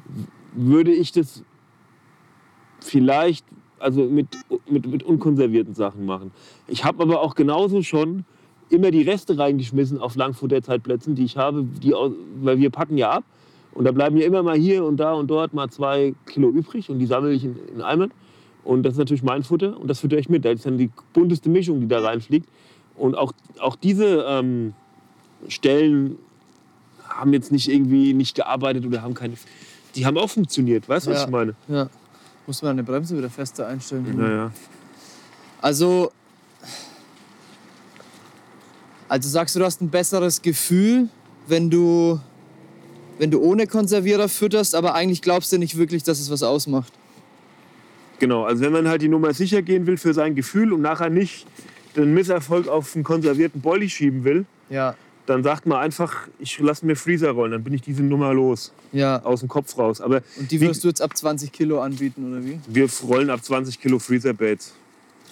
Wir haben auch gesalzene Futterballs im Programm, hier diese LT Fisch zum Beispiel, die kennst du ja auch. Ja. Die haben wir ja immer als gelagerte Ware, 5 Kilo Tüten gesalzen da. ja die ne? hatten wir jetzt auch in Marokko dabei, schon auf, Ja, die haben wir also- schon überall, auch in Spanien. Aber ich, so. weißt du, das, wenn du jetzt instant angeln gehst, und es gibt ja so viele Leute, die heute nicht mehr nur Futterplätze anlegen, glücklicherweise, Ja, sondern die halt auch einfach mal Bock haben, angeln zu gehen, so wie wir das ja auch manchmal machen, einfach mal raus und die nehmen sich dann konserviert, würde ich, mache ich genauso. Ich nehme einfach aus dem Regal so eine Tüte, fahre raus eine Nacht und fange meine Fische. Das macht ja jeder so. ja, Das hat aber nichts mit einem Langzeitfutterplatz zu tun. Ne? nee. Also wenn du jetzt, sagen wir mal, also falls euch jetzt wundert, ich mache meine Routen neu. Jan hat seine Bremse. Wir sind jetzt bei den Routen unten. Ähm, also wenn du jetzt sagst, wenn jetzt einer so eine Woche mal angeln geht und hat da 20 Kilo Boilies dabei, Konservierer scheißegal.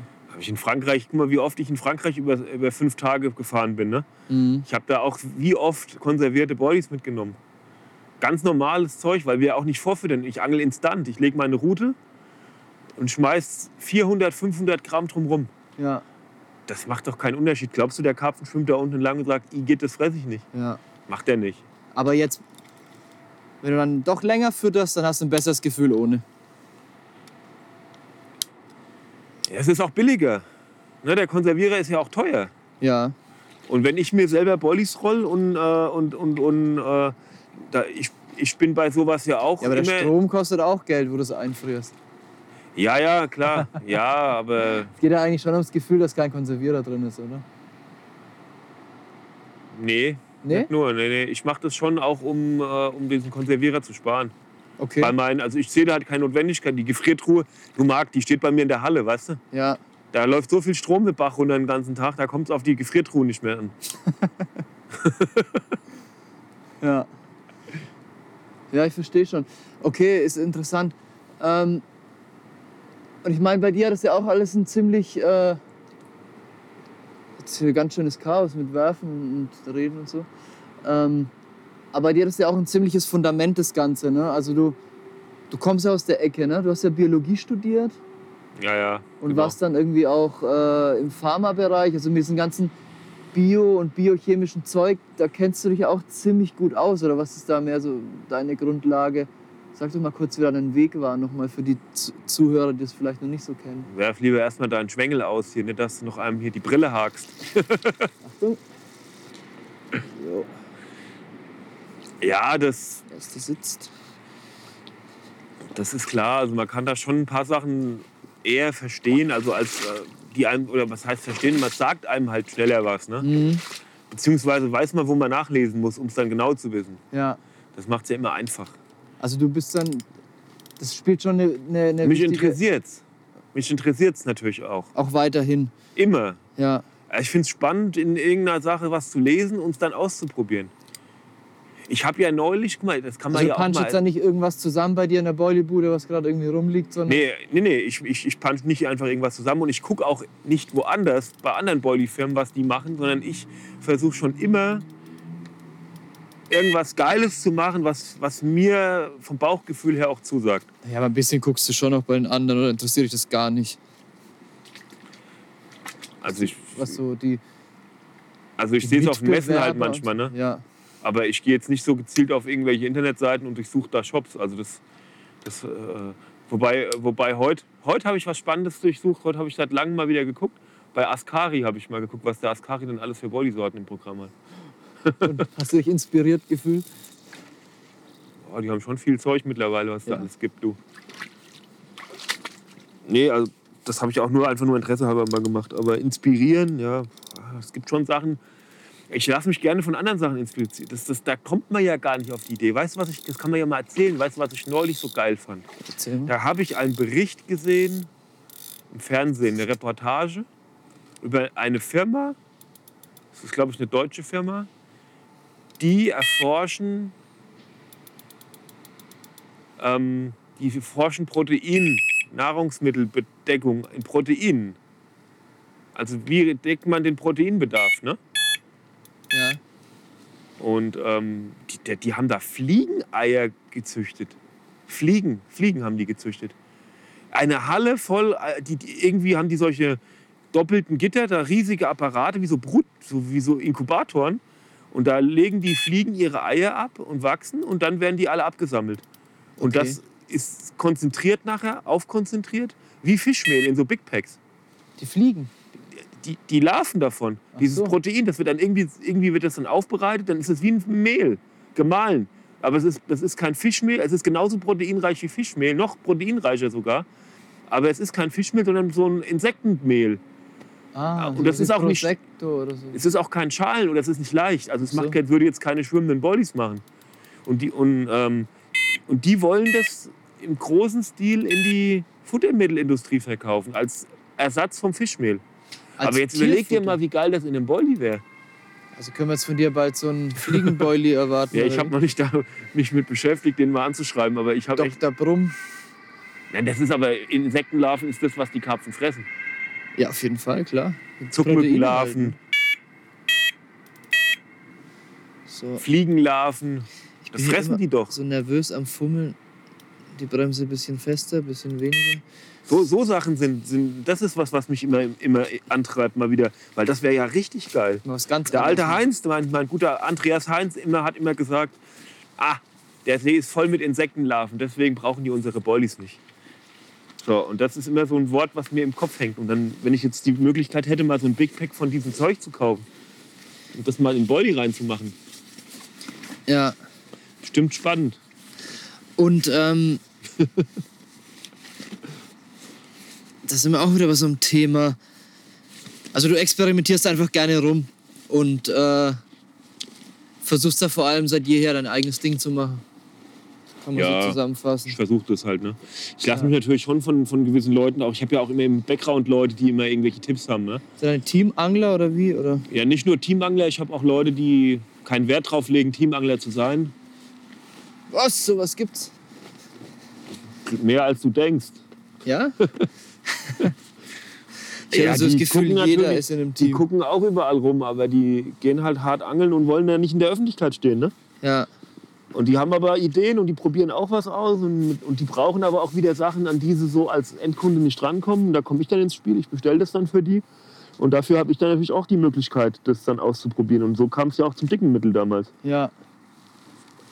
Und wie Ja. sind die dann begeistert davon, wenn du dann ihre Geheimzutaten verwurstest? Das ist, ja, das ist aber dann, das ist die Absprache. Ne? Also wer, wer von mir was kriegt, also dass ich irgendwo über komplizierte Wege bestelle und weiter an ihn gebe, ne? der muss dann auch damit rechnen, dass es in irgendeiner Art und Weise vielleicht mal einen Zugang in den Markt findet. Das weiß er auch vorher schon? Ja, oder? ja, das, Ja. Ist, das kann mir auch keiner übel nehmen. Ja. Also kommunizierst du den Leuten dann auch schon? Das ist ja klar. Ja. Naja, pf, weiß ich nicht. Also ich finde das klar. Also Ja, da müssen wir davon sollte- ausgehen. Sollte es sein, ja. Das wird ja auch gemeinsam ausprobiert. Es ist ja nicht so, dass der da nur zu mir kommt und mich ausnutzen will, dass ich es bestellen kann. ja. Sondern der kommt ja zu mir, um mir auch mal eine Idee zu bringen oder so wie wir uns unterhalten, wenn wir was mega geil finden, so stehen wir dann auch in der Halle und sagen, guck mal, wie geil das riecht. Ja, Das könnten wir gerade mal so machen. ja. jetzt müsst ihr das Feuer in seinen Augen sehen. da freut er sich, der Jan. Also es macht dir nach wie vor immer noch viel Spaß, oder? Ja, ja, klar. Ja, cool. Ja, wie ist das überhaupt mit diesem Teamangeln, weil wir es gerade drüber hatten? Ähm, ich glaube, das interessiert halt auch voll viele Leute. Was, was sind denn so Voraussetzungen oder was, was sind in deinen Augen so Voraussetzungen, um, um Teamangler zu werden? Zum Beispiel Boah, bei, das- bei dir. Das ist ein hartes Thema hier. Mhm. Das, kann, das ist ja immer das. Ja, der Werdegang des Anglers. Er fängt als Rookie an, ganz neu. Alles ist spannend, dann muss er Teamangler werden. Und wenn er dann Teamangler war, dann geht er in Ruhe in, alleine für sich angeln. So wie ich. Nee, ja, oder, oder hört auf. Nee, ja, so wie du. Ja. Nee, aber das, als Teamangler, ja, Teamangler ist immer so ein Wort. Ich habe ja schon versucht, mal irgendwie von diesem Begriff wegzukommen. Teamangler, ich nenne das ja bei mir Sponsored Angler oder gesponsorter Angler. Ne? Ja. Und ähm, Aber im Grunde verändert es ja nichts an der nee, Sache. ist oder? dieselbe Sache, na klar. Aber das Teamangler, heute hat ja jedes Team, Team, ist ja auch in Ordnung. Die Leute haben ja auch Lust, zusammen was zu machen. Dann nennen sie sich Team XY Und jeder hat irgendwann ist irgendwo Teamangler und wir haben keine Kunden mehr, weil jeder Teamangler ist. nee, so schlimm ist es ja nicht. Aber äh, ja, was muss man als Teamangler denn machen? Man muss ja erstmal bereit sein, das ist ja auch ein ganz spannendes Thema, Fische zu veröffentlichen. Und nicht nur irgendwelchen Gummern, sondern Mhm. auch mal große Fische oder besondere Fische. Ne? Die Leute, heute ist das Netz, wie wir es ja vorhin schon festgestellt haben, voll mit Fisch.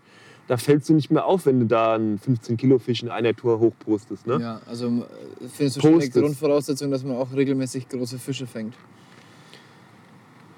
Ja, das ist ja irgendwie überzeugender, als wenn man nur kleine Fische fängt. Ne? Der Kunde will ja auch, wenn du, wenn du als Teamangler dich hinter ein Produkt stellst und jemanden berätst, warum das Produkt gut ist, ne? oder auch das in deinem Artikel benutzt, dann ähm, soll ja auch ein Ergebnis da, da, da zu erkennen sein. Ne? Und das ist eigentlich, ist ja so beim Angeln, wird das nur, nun mal auf einen großen oder auf einen besonderen Fisch heruntergemünzt. Ne? Mhm. Und ähm, Zumindest wirkt halt ein fetter Fisch. Wir hatten es ja vorhin mit diesem Facebook-Beispiel. Ähm, ein fetter Fisch wirkt halt erstmal imposant, ne? Und da werden erstmal nicht so viele Fragen gestellt, wo ist der her, wo ist der. Sondern kann man vielleicht auch einfach sagen, hier, der wurde auf Dickenmittel gefangen, Riesenvieh und irgendwie interessiert es auch keinen so richtig, wo er herkommt. aber es ist alleine, alleine der große Sex Fisch. sells. Aber alleine der große Fisch ist nicht mehr das, wo ich Wert drauf lege. Es muss auch eine Story dahinter zu erkennen sein. Ne? Mhm. Es muss ein graf fotografisches Talent da sein. Also derjenige, der sollte auch mal vielleicht in gewissen Sachen mit der Zeit gehen. Welche Fotos, wie macht man Fotos, was sind schöne Fotos, was spricht die Leute an. Ähm, wie, wie, wie untermalt man seine Story mit einem ansprechenden Bildmaterial? Weil ähm, nur Facebook posten und rau- lauter Rauten drunter hauen mit irgendwelchen Schlagwörtern oder ganzen Sätzen, das ist, ist kann jeder. Ist einfach. Ne? Und ähm, auch Instagram ist auch so ein Ding. Da gibt es auch Leute, die viel bei Instagram machen, aber ich weiß nicht, Instagram ist für mich als Baitfirma irgendwie völlig dann geht am Ziel vorbei. Das wird überhaupt nicht mehr als irgendwas anderes wahrgenommen. Ich weiß nicht, Instagram kann ich ganz, ganz schwer zuordnen. Mhm. Ähm, ich habe da auch so ein bisschen meine Schwierigkeiten mit dem Zugang. Ähm, wir hatten es auch schon im ersten Podcast das Thema, aber es ist halt schon, also in anderen Ländern schon lange erfolgreicher als Facebook und in Deutschland holt es jetzt auch ganz schön auf. Ne? Also wir sind jetzt mit Capzilla zum Beispiel auch ziemlich aktiv auf Instagram und ähm, an der Stelle auch, liebe Leute, bitte folgt uns. Auch von, von ah, wir müssen unbedingt mo- morgen, jetzt ist ja schon dunkel, wir müssen morgen unbedingt ein Selfie noch machen. Wir, wir müssen hier auch von der, von der Session noch ein bisschen was äh, auf Ja, ja. unser Instagram. Können wir machen, ja. Ne? Ähm, Habe ich nämlich zum Beispiel mit Marc damals vergessen. Ähm, aber zurück zum Thema. Also viele Was- gucken halt schon mittlerweile lieber Instagram als Facebook, ne? weil es halt irgendwie, Also ich ich kann das nachvollziehen, was der Christopher gesagt hat. Du hast ja einfach Bilder und nicht so viel Text und kannst dich, viele scrollst einfach weiter, aber von gewissen lässt du dich dann einfach inspirieren. Und bei, und bei Facebook ist es doch so ein riesen Mischmasch mittlerweile, ne? aus irgendwelchen Videos, die einfach losspielen und Links und Fotos und dann doch wieder Texte und schlaue Sprüche mit Bilder und Fong und Also ich habe da ein ganz anderes Konzept hinter. Ich bin jetzt kann man ja auch mal ehrlich sagen, also ich habe eine Firma, um damit, um damit was zu verkaufen. Ne? Ich will gute du, Produkte ja. verkaufen. Muss, will ich, muss ich, sonst gäbe es das Ding ja nicht. Ne? So. Und ich suche mir natürlich auch Leute aus, um meine Produkte zu verbreiten, auch zielorientiert als Werbeinstrument zu benutzen. Ist doch ganz klar. Das musst du ja auch. Und, ähm, aber da ist Facebook ist ein super Ding, um ein neues Produkt jedem in den Mund zu legen. Die kennen alles. Du postest ein neues Produkt, jeder weiß, es gibt's. Aber ähm, da, ist ja, da ist jetzt noch nicht, nicht viel passiert. Ich lege mittlerweile, wir werden ja jetzt eine neue Homepage haben wir ja jetzt gemacht. Die ist jetzt soweit im, am Start. Ne? Also die wird jetzt online gehen.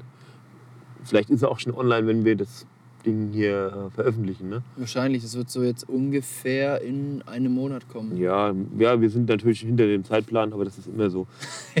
Wer kennt's nicht? Ja, und ähm, da lege ich jetzt unheimlich Wert drauf. Also wie ich will, in diesem Wust aus Informationen, die es heute gibt.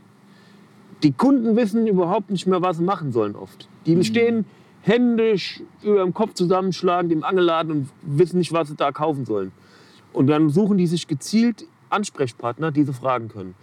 Aber du kannst ja gar nicht diese ganzen Leute beraten. Das ist ja zu viel. Also werd, haben wir jetzt einen ganz großen Fokus drauf gelegt, dass unsere neue Seite ein Spiegel unserer Angelart ist mit den Produkten. Das wird aufgeschustert unter ähm, Berichte, Teamanglerberichte, die auch definitiv als Werbeberichte zu betrachten sind. Da kommt der Teamangler mit einem Bericht, mit einem Update. Da ist eine ganz klare Vorgabe, ein Update darf nicht länger als 45, eine Dreiviertelseite Word sein, mit zehn Fotos. Bezug nehmend auf ein Thema. Und ähm, aus diesem Thema ergeben sich dann Anwendungsbeispiele. Und das verkauft natürlich am Ende auch. Aber der Kunde weiß auch, was er kriegt. Er weiß, warum er das gelesen hat. Und wir, wir versuchen das natürlich auch, auch als ähm, Mehrwert als nur Facebook-Postings zu benutzen. Ne? Oder als ein Instagram-Bild mit lauter Rauten drunter. Sondern dass der Kunde, der wirklich sich informieren will, und das funktioniert, das machen wir ja immer schon. Wir haben so viele Kunden, die auf unsere Seite zugreifen und sich die Berichte durchlesen. Ich bin bei Google nur durch den Input von Berichten, Marc. Ich wusste es selber gar nicht. Sagt mir mein Programmierer bei, beim Suchbegriff Boilies auf Platz 1. Echt? Nur weil Google unsere ganzen Texte frisst. Google frisst gern Text. Je mehr Text, ne, desto lieber ist Google dein Freund. Ja. Weil Google auch nicht nur irgendeinen Scheiß in Anführungszeichen bewerten will, sondern die wollen ja auch einen Input haben. Ja. Und wer schreibt, der bleibt. Ist im Leben immer so. Und da ist Google heiß drauf, dass Texte gegeben werden und das wird indiziert und dann läuft es. Ne? So, und, und, und das ist das Thema. Wir machen jetzt, ähm, wir werden auch die Kunden einbinden, die uns Bilder schicken. Wir, wir arbeiten ja eh redaktionell. Der Marco Beck ist ja mein Redakteur da. Der, wenn ein Kunde ein Foto schickt, schreibt der Marc, Marco den Kunden nochmal an und sagt, hast du nicht nochmal Infos? Die freuen sich auch meistens, wenn sie dann nochmal gefragt werden, was ist denn da? Und dann bereiten wir das redaktionell auf und das bringen wir dann als eine Fang-News mit Input zum Produkt. Wie, aber das wird redaktionell aufbereitet. Ne? Ähm, und, und da wollen wir versuchen, so eine runde Sache zu entwickeln, dass, dass man tatsächlich also Bezug nimmt auf unsere Produkte, dass der Kunde weiß, was er damit anfangen kann und wo er sie auch einsetzt. Ja. Und äh, dann, das finde ich, das muss ein Teamangler halt beherrschen. Ne? Da waren wir ja, sind wir aufs Thema gekommen. Ja, aber das ist ja eigentlich eine schöne Sache. Also ich finde es auch besser, das geht auch ein bisschen mehr zurück zu dieser Kultur, dass man eine starke Website hat, ähm, in der man auch Inhalte mit Mehrwert veröffentlicht. Und äh, ja, Da das ist ja auch was, ist ja genau. auch in Anführungszeichen was Kulturelles, ne? Weil wir hatten das Thema auch schon mit, mit so Facebook, Instagram. Das wird halt ganz schnell zu so einer, zu so einer Sintflut aus Einheitsbrei. genau. aus schlechter Qualität, aus, aus äh, ein paar, die es cool machen und vielen, die versuchen genauso zu sein und alles irgendwie nur noch gleich und das, was erfolgreich ist, wird kopiert. Da finde ich das jetzt persönlich einen ganz sympathischen Schritt hinzugehen und was zu machen. Und du sagst, hey, pass auf, wir wollen natürlich was verkaufen, aber wir erklären euch auch, wie es funktioniert damit. Und es ist auf jeden Fall besser als irgendein Bild mit, mit acht- 28 Hashtags drunter. Finde ich. Das auch. ist auch, äh, äh, hat auch seine Daseinsberechtigung und ist wichtig, dass auch irgendwo man. Sonst wäre es nicht so erfolgreich. Genau, weil das ist eine Platzierung. Ne? Die Leute sehen das halt und dann bleibt es im Kopf wieder hängen. Aber, das ist, aber nicht nur das alleine hilft, sondern es gehören halt verschiedene Komponenten dazu. Und die zweite Komponente, wo ich jetzt auch extremstes Augenmerk drauf lege, ist Video. Mhm. Weil in Videos kannst du so viel transportieren. Du kannst, äh, jeder guckt sich sowas gerne an. Ich kenne Leute, die kommen zu mir in die Firma, denen würde ich das gar nicht zutrauen, dass die sowas gucken. Die sagen, ich gucke das immer. Jeden kleinen Clip, den du machst. Wir machen immer so Quarterlies, also wir sind ja dran, versuchen viermal im Jahr so ein Team-Quarterly zu machen. Oder auch von einzelnen Teamanglern so ein paar Sachen äh, im Einzel, in der Einzelanfertigung zu kriegen das, und da halt was darzustellen. Das, das, das funktioniert super. Die Leute gucken das gerne an. Das ist aber auch schwierig, weil da trennt sich die Spreu vom Weizen noch mehr als beim alleinigen Text erstellen. Mhm. Es ist ja schon in der Karpfenangel, muss man so sagen, es ist schon schwierig, Leute zu finden in der Karpfenbranche, die wirklich, das hört sich jetzt vielleicht wieder böse an, aber die wirklich da fehlerfrei groß Texte schreiben können. Ja, klar. Ne?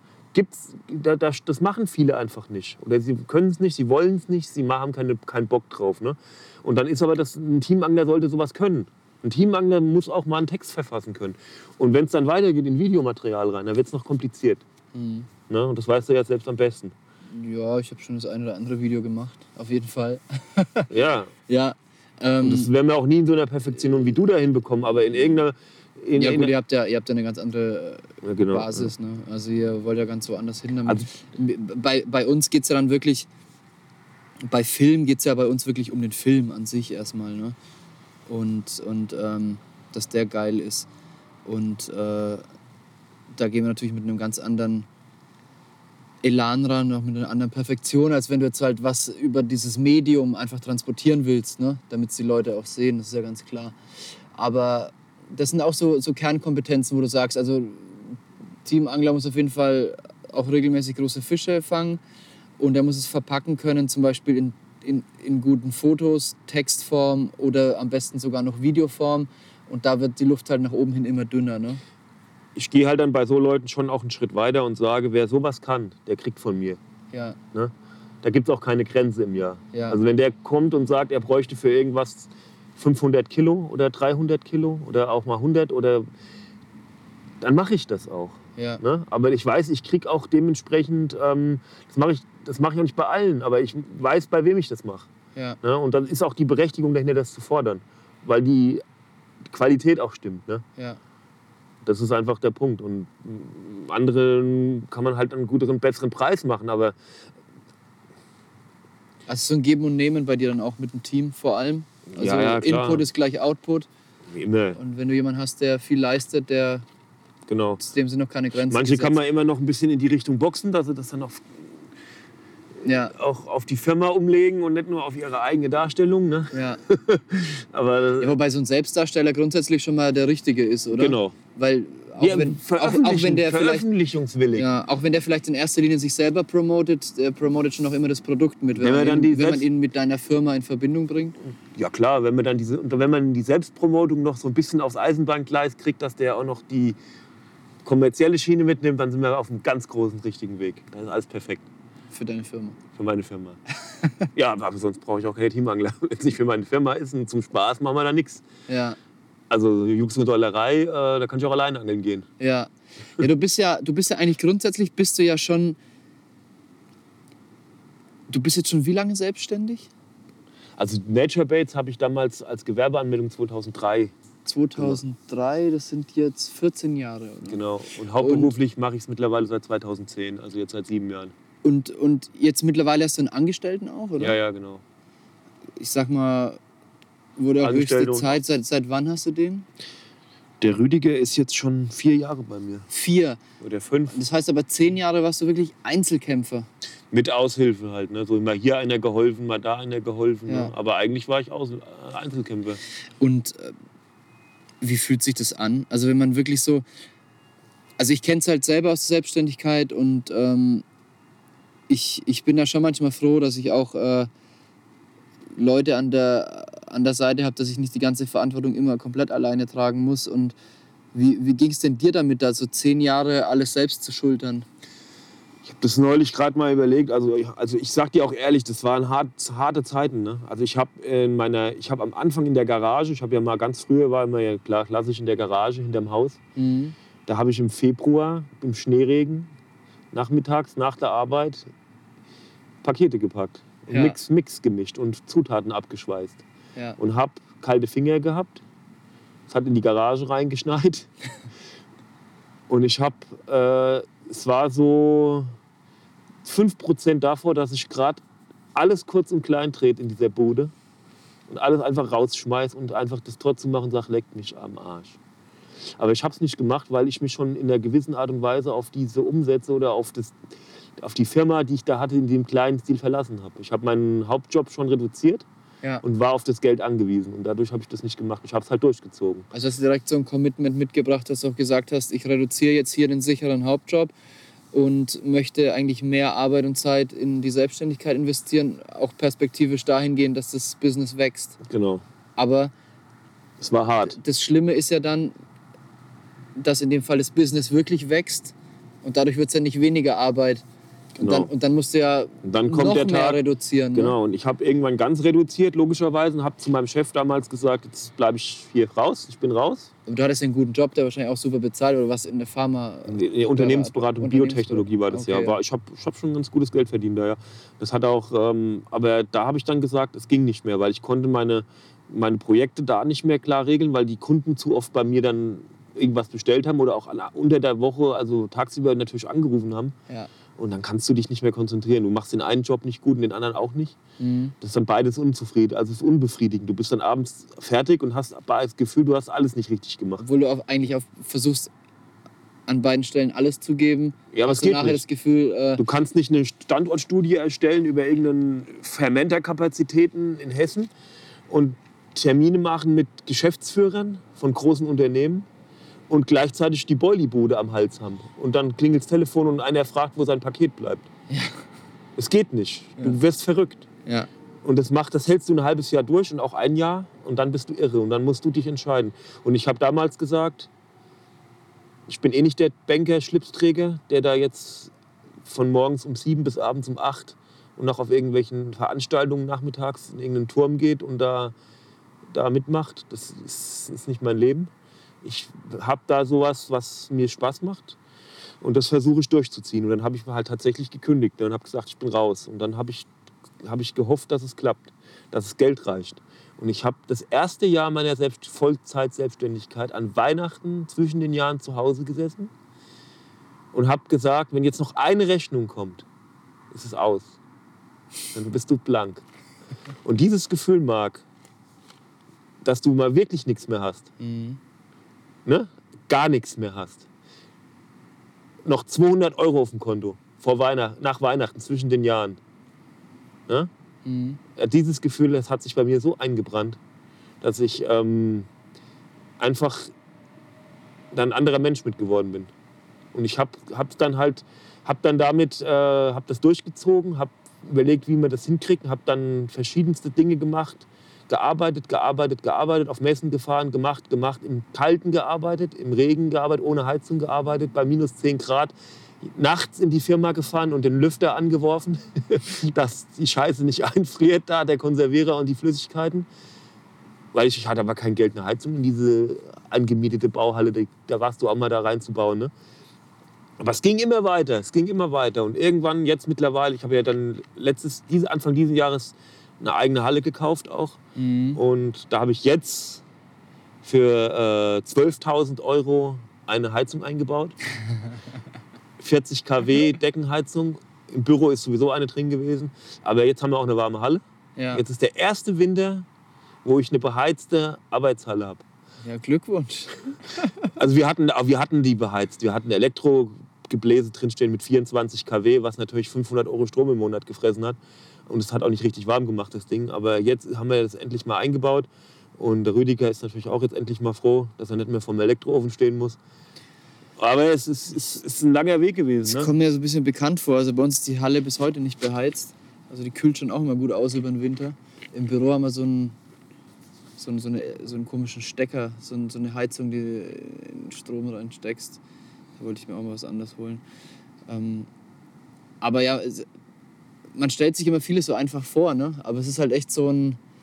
Man muss schon auch viel in Kauf nehmen. Ne? Also Ja, ja. man muss es auch wirklich wollen ne? in dieser Selbstständigkeit. Und und das ist halt auch was, was viele Leute nicht sehen. Und ich kann mir jetzt auch jetzt zum Beispiel vorstellen, dann wächst es bei dir immer weiter, läuft immer besser.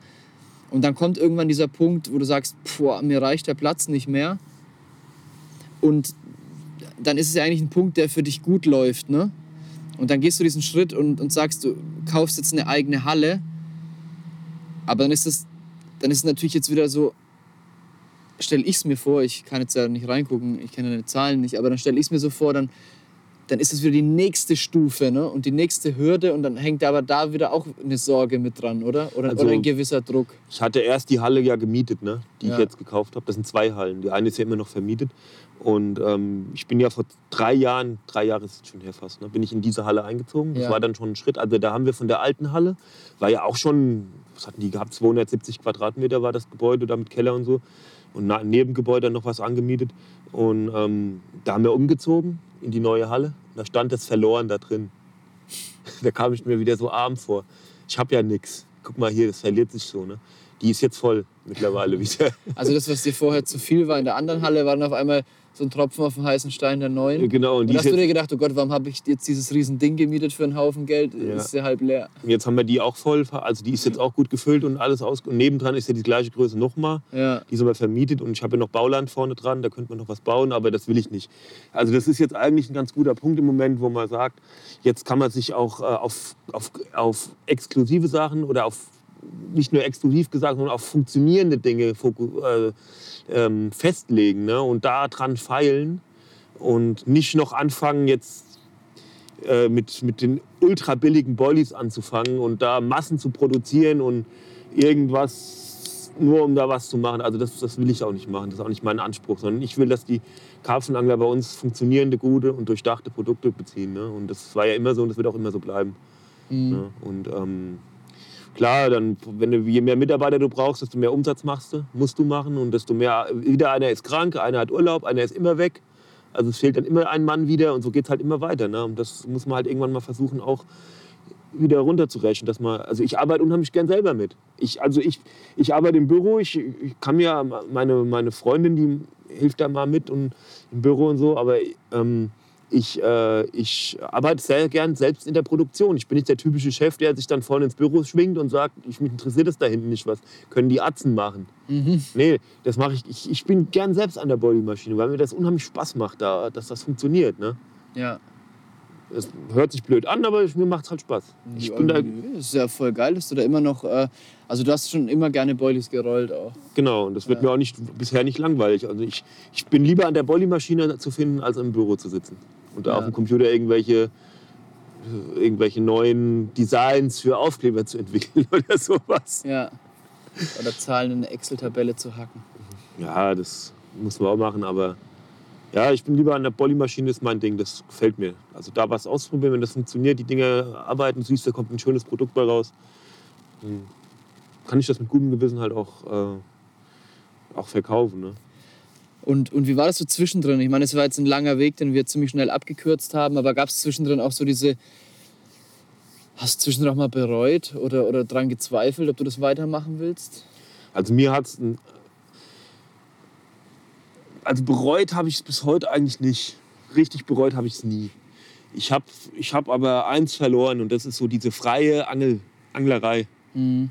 ich gehe zwar immer noch viel angeln, aber und auch gerne angeln, aber ich, mir fällt es immer schwerer, so richtig reinzukommen.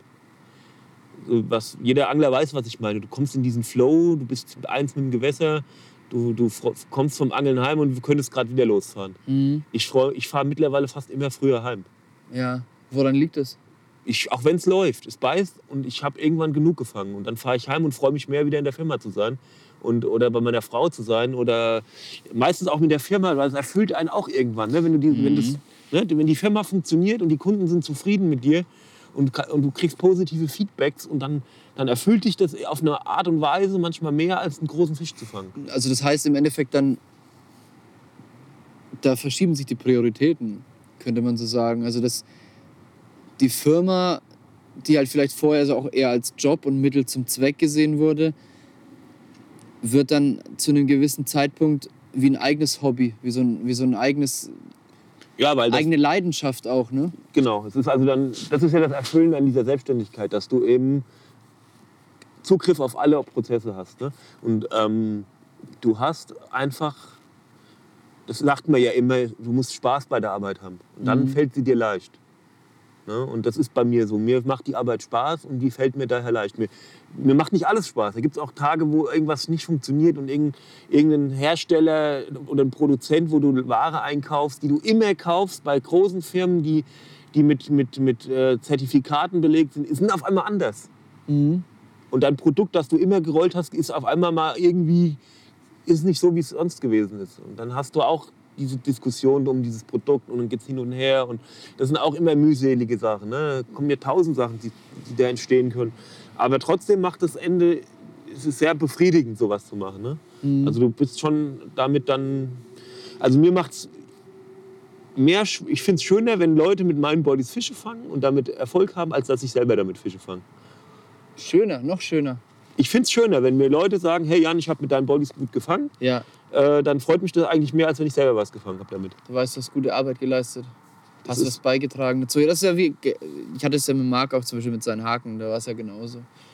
Also man, man hat es ein Stück weit dann mitgefangen, oder? Genau. Du, du, du, das macht halt Spaß. Du, findest, du fühlst dich halt gut an. Du denkst, ja, super, geil, freut mich. Ja. Schönes Feedback. Das hört sich auf jeden Fall gut an. Also du bist mit, mit, äh, mit Leib und Seele noch dabei bei der Sache. Das ist cool. Ja, trotzdem habe ich natürlich jetzt da auch Leib und Seele, muss man ja immer beim Angeln, in der Angelbranche ist man ja immer ein bisschen skeptisch. Ne? Mhm. Und ähm, solange es funktioniert, ne? aber es ist ja nicht absehbar, dass sich da was ändert. Aber kann ja passieren, dass morgen keiner mehr Karpfenangeln geht, weil alle Karpfenangeln langweilig finden. So, dann stehst du da mit deiner Boilie-Maschine. Hast du, das ist ja, das ist ja so eine Angst, die einen plagt. Hast, hast du diese, hast, kommt es wirklich noch in dir auf, so dieses Thema? Weil ich meine, ich, Ja, ich habe ja- mich auch mit jemandem neulich unterhalten. Genau, Fotografin. Ich habe mich mit einer Fotografin unterhalten diese Woche. Und, und die ist halt jetzt gerade so noch hauptberuflich, arbeitet die, äh, hat einen guten, festen Job und ist auch viel beschäftigt, aber ihre Leidenschaft ist eigentlich die Fotografie. Und die macht sehr viele so kunstvolle Bilder, fotografiert auch Hochzeiten sehr gut und so. Und ist halt jetzt wirklich in einer Auftragslage, wo sie sagt, boah, das wird jetzt auch alles zu viel und jetzt möchte sie den, den, den äh, Schritt auch wagen, sich ne- nächstes Jahr selber selbstständig zu machen. Und, ähm,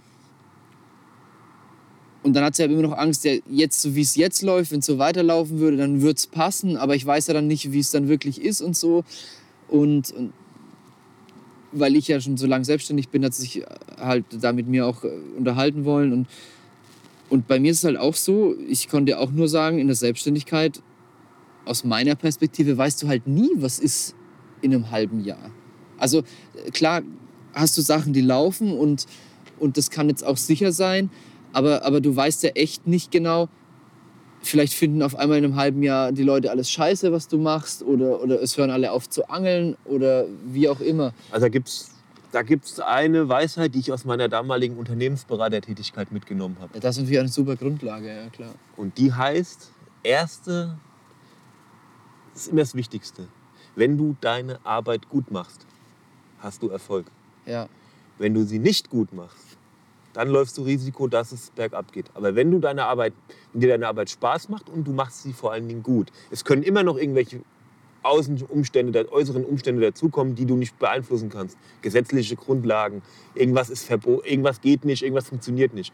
Aber in unseren Bereichen, ne, wenn du deine, dein Bolli-Geschäft, wenn du deine Bollis, ich denke es auch beim Fotografen, ein Fotograf, der, der mit Leidenschaft dabei ist und gute Fotos macht und den Leuten Kunst bietet, der hat Erfolg. Der, Mhm. wird, der wird nachgefragt. ja, Ein Fotograf, der nur schnell Geld verdienen will und, und mittelmäßige Fotos abliefert, Ja. der läuft Gefahr, dass das Geschäftsmodell nicht aufgeht. ja, Ne? Aber äh, so ist es auch, so habe ich mir das bei mir immer erklärt. Ich gebe mir Mühe, ich kümmere mich auch um die Kunden. Wenn bei mir jemand anruft und hat was zu reklamieren, ein Paket geht unter, irgendwas ist, ich, ich, ich bin da dran. Ich lasse das nicht liegen. Das wird abgearbeitet. Heute hatte ich den Fall auch heute Morgen. Da bestellt ein Kunde und vergisst seine Straßennummer einzutragen. Ne? Mhm. Klassik. oder seine Straße. Ich nehme das Telefon direkt in die Hand und rufe den Kunden an und sage, hier ist der Jan Brauns, ich brauche deine Straße. Der Kunde ist erstmal ganz baff, dass du den anrufst. So direkt, du, der Jan Brauns ruft mich an. Sag ich, ey, super cool, alles klar, habe ich die Straße, danke dir, ich wünsche ein schönes, schönes Wochenende, gehst du angeln, bisschen Smalltalk. So läuft das und das ist das, was wichtig ist. Mhm. Das, das, und daran musst du halt auch dabei sein. Und das vergessen viele, die eine Bollybude aufmachen. Die machen erstmal Bollybude auf, um ihren eigenen Fame zu kriegen, weil sie auf einmal ein Team haben. Das habe ich als Eindruck. Die machen das gar nicht, weil sie wissen, was. Ein ein Geschäft ist immer gleich von der Struktur. Du musst deine Steuern bezahlen, deine Zahlen müssen stimmen. Du kannst nicht das einfach alles, was du umsetzt, ausgeben. Du musst Rücklagen bilden, du musst die Ware nachkaufen. Du kannst nicht irgendwas einfach verschwinden lassen. Du musst den Kunden ordentlich behandeln, die Abläufe müssen stimmen. Es muss Ping-Pong gespielt werden. Bestellung kommt rein, Bestellung geht raus. Der Kunde von heute erwartet, wenn er mit PayPal bestellt, dass es am selben Tag weggeschickt wird. Ja. Außer es ist ein besonderes Produkt, was extra für ihn produziert wird. Aber Lagerware, die erwartet der Kunde von heute, die geht direkt raus. Er kriegt am selben Tag von DPD die Mail, die Paketnummer ist da und das Paket geht raus. Er verfolgt es. Und ich merke das. Der Kunde fragt nach drei Tagen nach, wo das Paket geblieben ist, wenn es nicht am selben Tag rausgegangen ist. Ja. Und das in einer Frequenz, die, ähm, die gar nicht handelbar ist, wenn du nicht diese Automatisierungsprozesse entwickelt hast. Ja. Ne? Und das muss funktionieren. Und dann, dann hast du, aber das meine ich damit, dass du, dass du professionell bist und dass, auch, ähm, dass du auch am Ball bist. Und dann funktioniert es. Ja. Aber dennoch hattest du ja das vorhin, äh, weißt du nicht, ob, ob in einem halben Jahr oder, oder ich habe den Zeitraum Ja, das- vergessen, noch, noch die Leute auf Karpfen angeln oder Dass, so. dass ihnen die Lust auf einmal vergeht. Auf Ja. einmal sagen alle, Karpfenangeln ist jetzt total langweilig, wir angeln jetzt alle nur noch auf Wels. ja. Schluss. Und dann stehe ich mit meiner Bollymaschine da und roll mir selber nur noch Bollies. Ich glaube, das kann nicht passieren, weil dann würden umso mehr Hardcore-Angler wieder sich freuen, dass sie ihre Seen wieder und für sich alleine haben und brauchen wieder Futter. Ja. Ne, das ist ja dann auch der Prozess. Oder man muss natürlich immer als Selbstständiger vorsorgen. Ne? Also du darfst nicht einfach nur in den Tag hineinleben und denken, alles, was ich jetzt, jetzt geht es mir gut, ich verkaufe gerade viele Boilies, ne? da bleibt was übrig, ich kann jetzt hier ähm, die Kohle raushauen. Mhm. Nein, nein, du musst immer anderweitig aufbauen. Ich habe damit halt jetzt an diese Hallen und diese Grundstück investiert. Ne? Ich bezahle natürlich da auch den Kredit dafür, aber den bezahlt zum Teil ein Mieter nebenan und auch Solarstrom auf dem Dach oben drauf. Ne? Das ist alles sicher. Wenn ich mal jetzt aufhören müsste, würde ich meine Halle vermieten können noch weiter und die Nachbarhalle vermieten und Grundstück da auch irgendwas. Und dann habe ich zumindest irgendwas noch in der Hand. Ne? Ich müsste dann wieder normal arbeiten gehen woanders. Aber ich würde immer noch besser dastehen, als ich jetzt dastehen würde, wenn ich das nicht gemacht hätte. ja. Ne? Das, das muss man immer wissen in der Selbstständigkeit, ähm, auch auf die Seite legen. Und nicht einfach nur in den Tag hineinleben. Ja, ganz wichtiger Punkt. Ne? Mhm. Ich meine, selbstständig bist du halt auch für dich selber verantwortlich, ne? langfristig gesehen. Ganz klar. Aber was ich jetzt vorhin voll interessant fand, ist halt echt, du hältst dir die Wochenenden seit Jahr und Tag immer frei. Also am Anfang habe ich natürlich auch heute noch, ich habe heute auch noch Kunden, die teilweise samstags was abholen. Mhm. Ähm, das sind aber meistens dann Großbestellungen, das sind Kunden, die von weit weg kommen. Mhm. Da räume ich mir das dann auch ein, dass es Samstag passieren kann. Aber ansonsten versuchen, versuche ich, also versuche ich tatsächlich Freitag gegen 15 Uhr äh, aus der Bude rauszukommen. Ne, da mache ich dann noch das Büro fertig. Und ähm, allerdings muss ich wirklich sagen, ich bin teilweise sonntags da, aber nur abends. Also klappt es auch nur so bedingt. Nee, nee, das ist Absicht. Ich fahre Sonntag, aber meistens, weil wir irgendwas in der Halle haben, was wir eh zum Hobby haben. Ne? Ja. Da steht da noch ein Boot rum oder wo wir mal auf dem Main ein bisschen Schlauchboot fahren oder ähm, haben die Roller da mal untergestellt oder irgendwas ist. Oder dann fahre ich mal kurz in die Halle mit der Freundin, die macht sich einen Kaffee und ich gehe mal kurz an den Computer und druck die Bestellungen aus, die alle gekommen sind am Sonntagnachmittag. Das geht ruckzuck, das dauert eine Viertelstunde, die tue ich schon mal alle reinheften, weil dann geht es am Montagmorgen schneller. Mhm. Weißt du, weil wenn, der, wenn wir erst am Montag anfangen, morgens Bestellungen zu drucken, dann, dann dauert das erstmal, dann geht erstmal nichts. Dann geht erstmal der halbe Tag vorbei. Ja. so Und so hast du schon mal den groben Überblick, was am Montag passiert, ob da irgendwelche groben Unglücke entstehen können oder ob alles safe ist. Na, da komme ich mit einem besseren Gefühl montags in den Tag. Okay, aber dann unterm Strich ist man doch so ein bisschen selbst und ständig. Klar. Aber das ist der Sonntagabend. Wir hatten, was, was machst du Sonntagabends? Also ich, ich bin nicht der Typ, der da, da nachmittags Kaffee trinkt und nichts zu tun hat. Also ich gehe lieber dann mal da noch mal rum. Es ist auch das Gebäude gehört ja auch mir, weißt du. Da musst du auch mal gucken, ob alles in Ordnung ist. Ja. Da musst du mal hinten gucken, ob noch der Zaun noch gerade ist oder ob einer eine Palette geklaut hat. Ja, Also Klar. das kann man halt Sonntagnachmittag mal so mit einem Ausflug verbinden auf der Rückfahrt. Ne? ja man integriert es halt einfach in sein Leben, ne? Irgendwie so. Das ist, Genau, ja. fühlt sich dann nicht unbedingt an wie Arbeit. Ja. Ich denke, das ist bei mir auch so. Aber dann gibt es dann gibt's natürlich auch immer so Sachen, die fühlen sich dann schon an wie Arbeit, weil man halt viel auch mal machen muss, auf was man keinen Bock hat. Ja, ja, klar. Aber ganz, ganz viel ist einfach so Teil des Lebens, ne? wo dann, wo Ja. auch die Leute sagen, ja, du bist ja immer am Arbeiten, du bist ja voll der Workaholic und, und man selbst empfindet es eigentlich gar nicht so. Ne? Ja, guck mal, wir tun ja auch zum Beispiel, also ich nehme dann Freitag die dreckigen Sachen mit nach Hause. Ich habe in der Firma keine Waschmaschine noch, da müssten wir mal irgendwann noch mal eine hinbauen, aber noch nehme ich alles Dreckige mit nach Hause und wir waschen es dann zu Hause und dann ist es am Sonntag halt wieder fit. Und ähm, dann, äh, dann, dann fahren wir halt diese Sachen halt am Sonntagnachmittag noch mal in die Halle, weißt du. Dann hast du das auch so Sachen am Montag, da hast du montags keine Zeit für. Mhm. Und Dienstag auch nicht. Und dann, das sind einfach so, ja, aber so ist es ja bei jedem, der so einen kleinen Betrieb hat. Ja, man macht halt nicht einfach die Tür zu und ist dann am Wochenende. Ne? Den Samstag dann unter den Sonntagmorgen schon, aber dann abends kann man noch mal kurz sich drum kümmern. Ja, Aber bei uns ist es auch anders. Vielleicht musst, schafft man da mal so du musst auch überlegen, zwölf Stunden. im Onlinehandel, im Onlinehandel bist du auch einfach, am Sonntag ist der stärkste Bestelltag. Ne, das ist einfach so bei uns. Sonntag und Montagmorgen, Sonntag geht's ab, ab mittags geht's los. Und äh, da, dafür kannst du dafür am Donnerstag ein bisschen ruhiger machen, weil da geht meistens nicht viel. Mhm. Ne? Also Das ist halt so, da verschiebt sich halt ein Tag. Das kann man nicht alles, das ist nicht alles immer nur. Ich sag mal, man kriegt, kann nicht immer nur das Kirchenfleisch kriegen, ab und zu kriegt man auch einen Stein.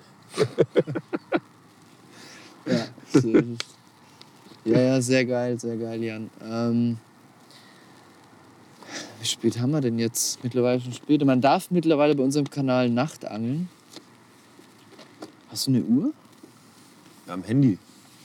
So, mal gucken. Ich habe aber noch gar nicht aufs Handy geguckt, seit ich zu Hause weggefahren bin, Marc. Nicht Gott. mal bei Facebook vorbeigeguckt. Meinst du, hast was verpasst?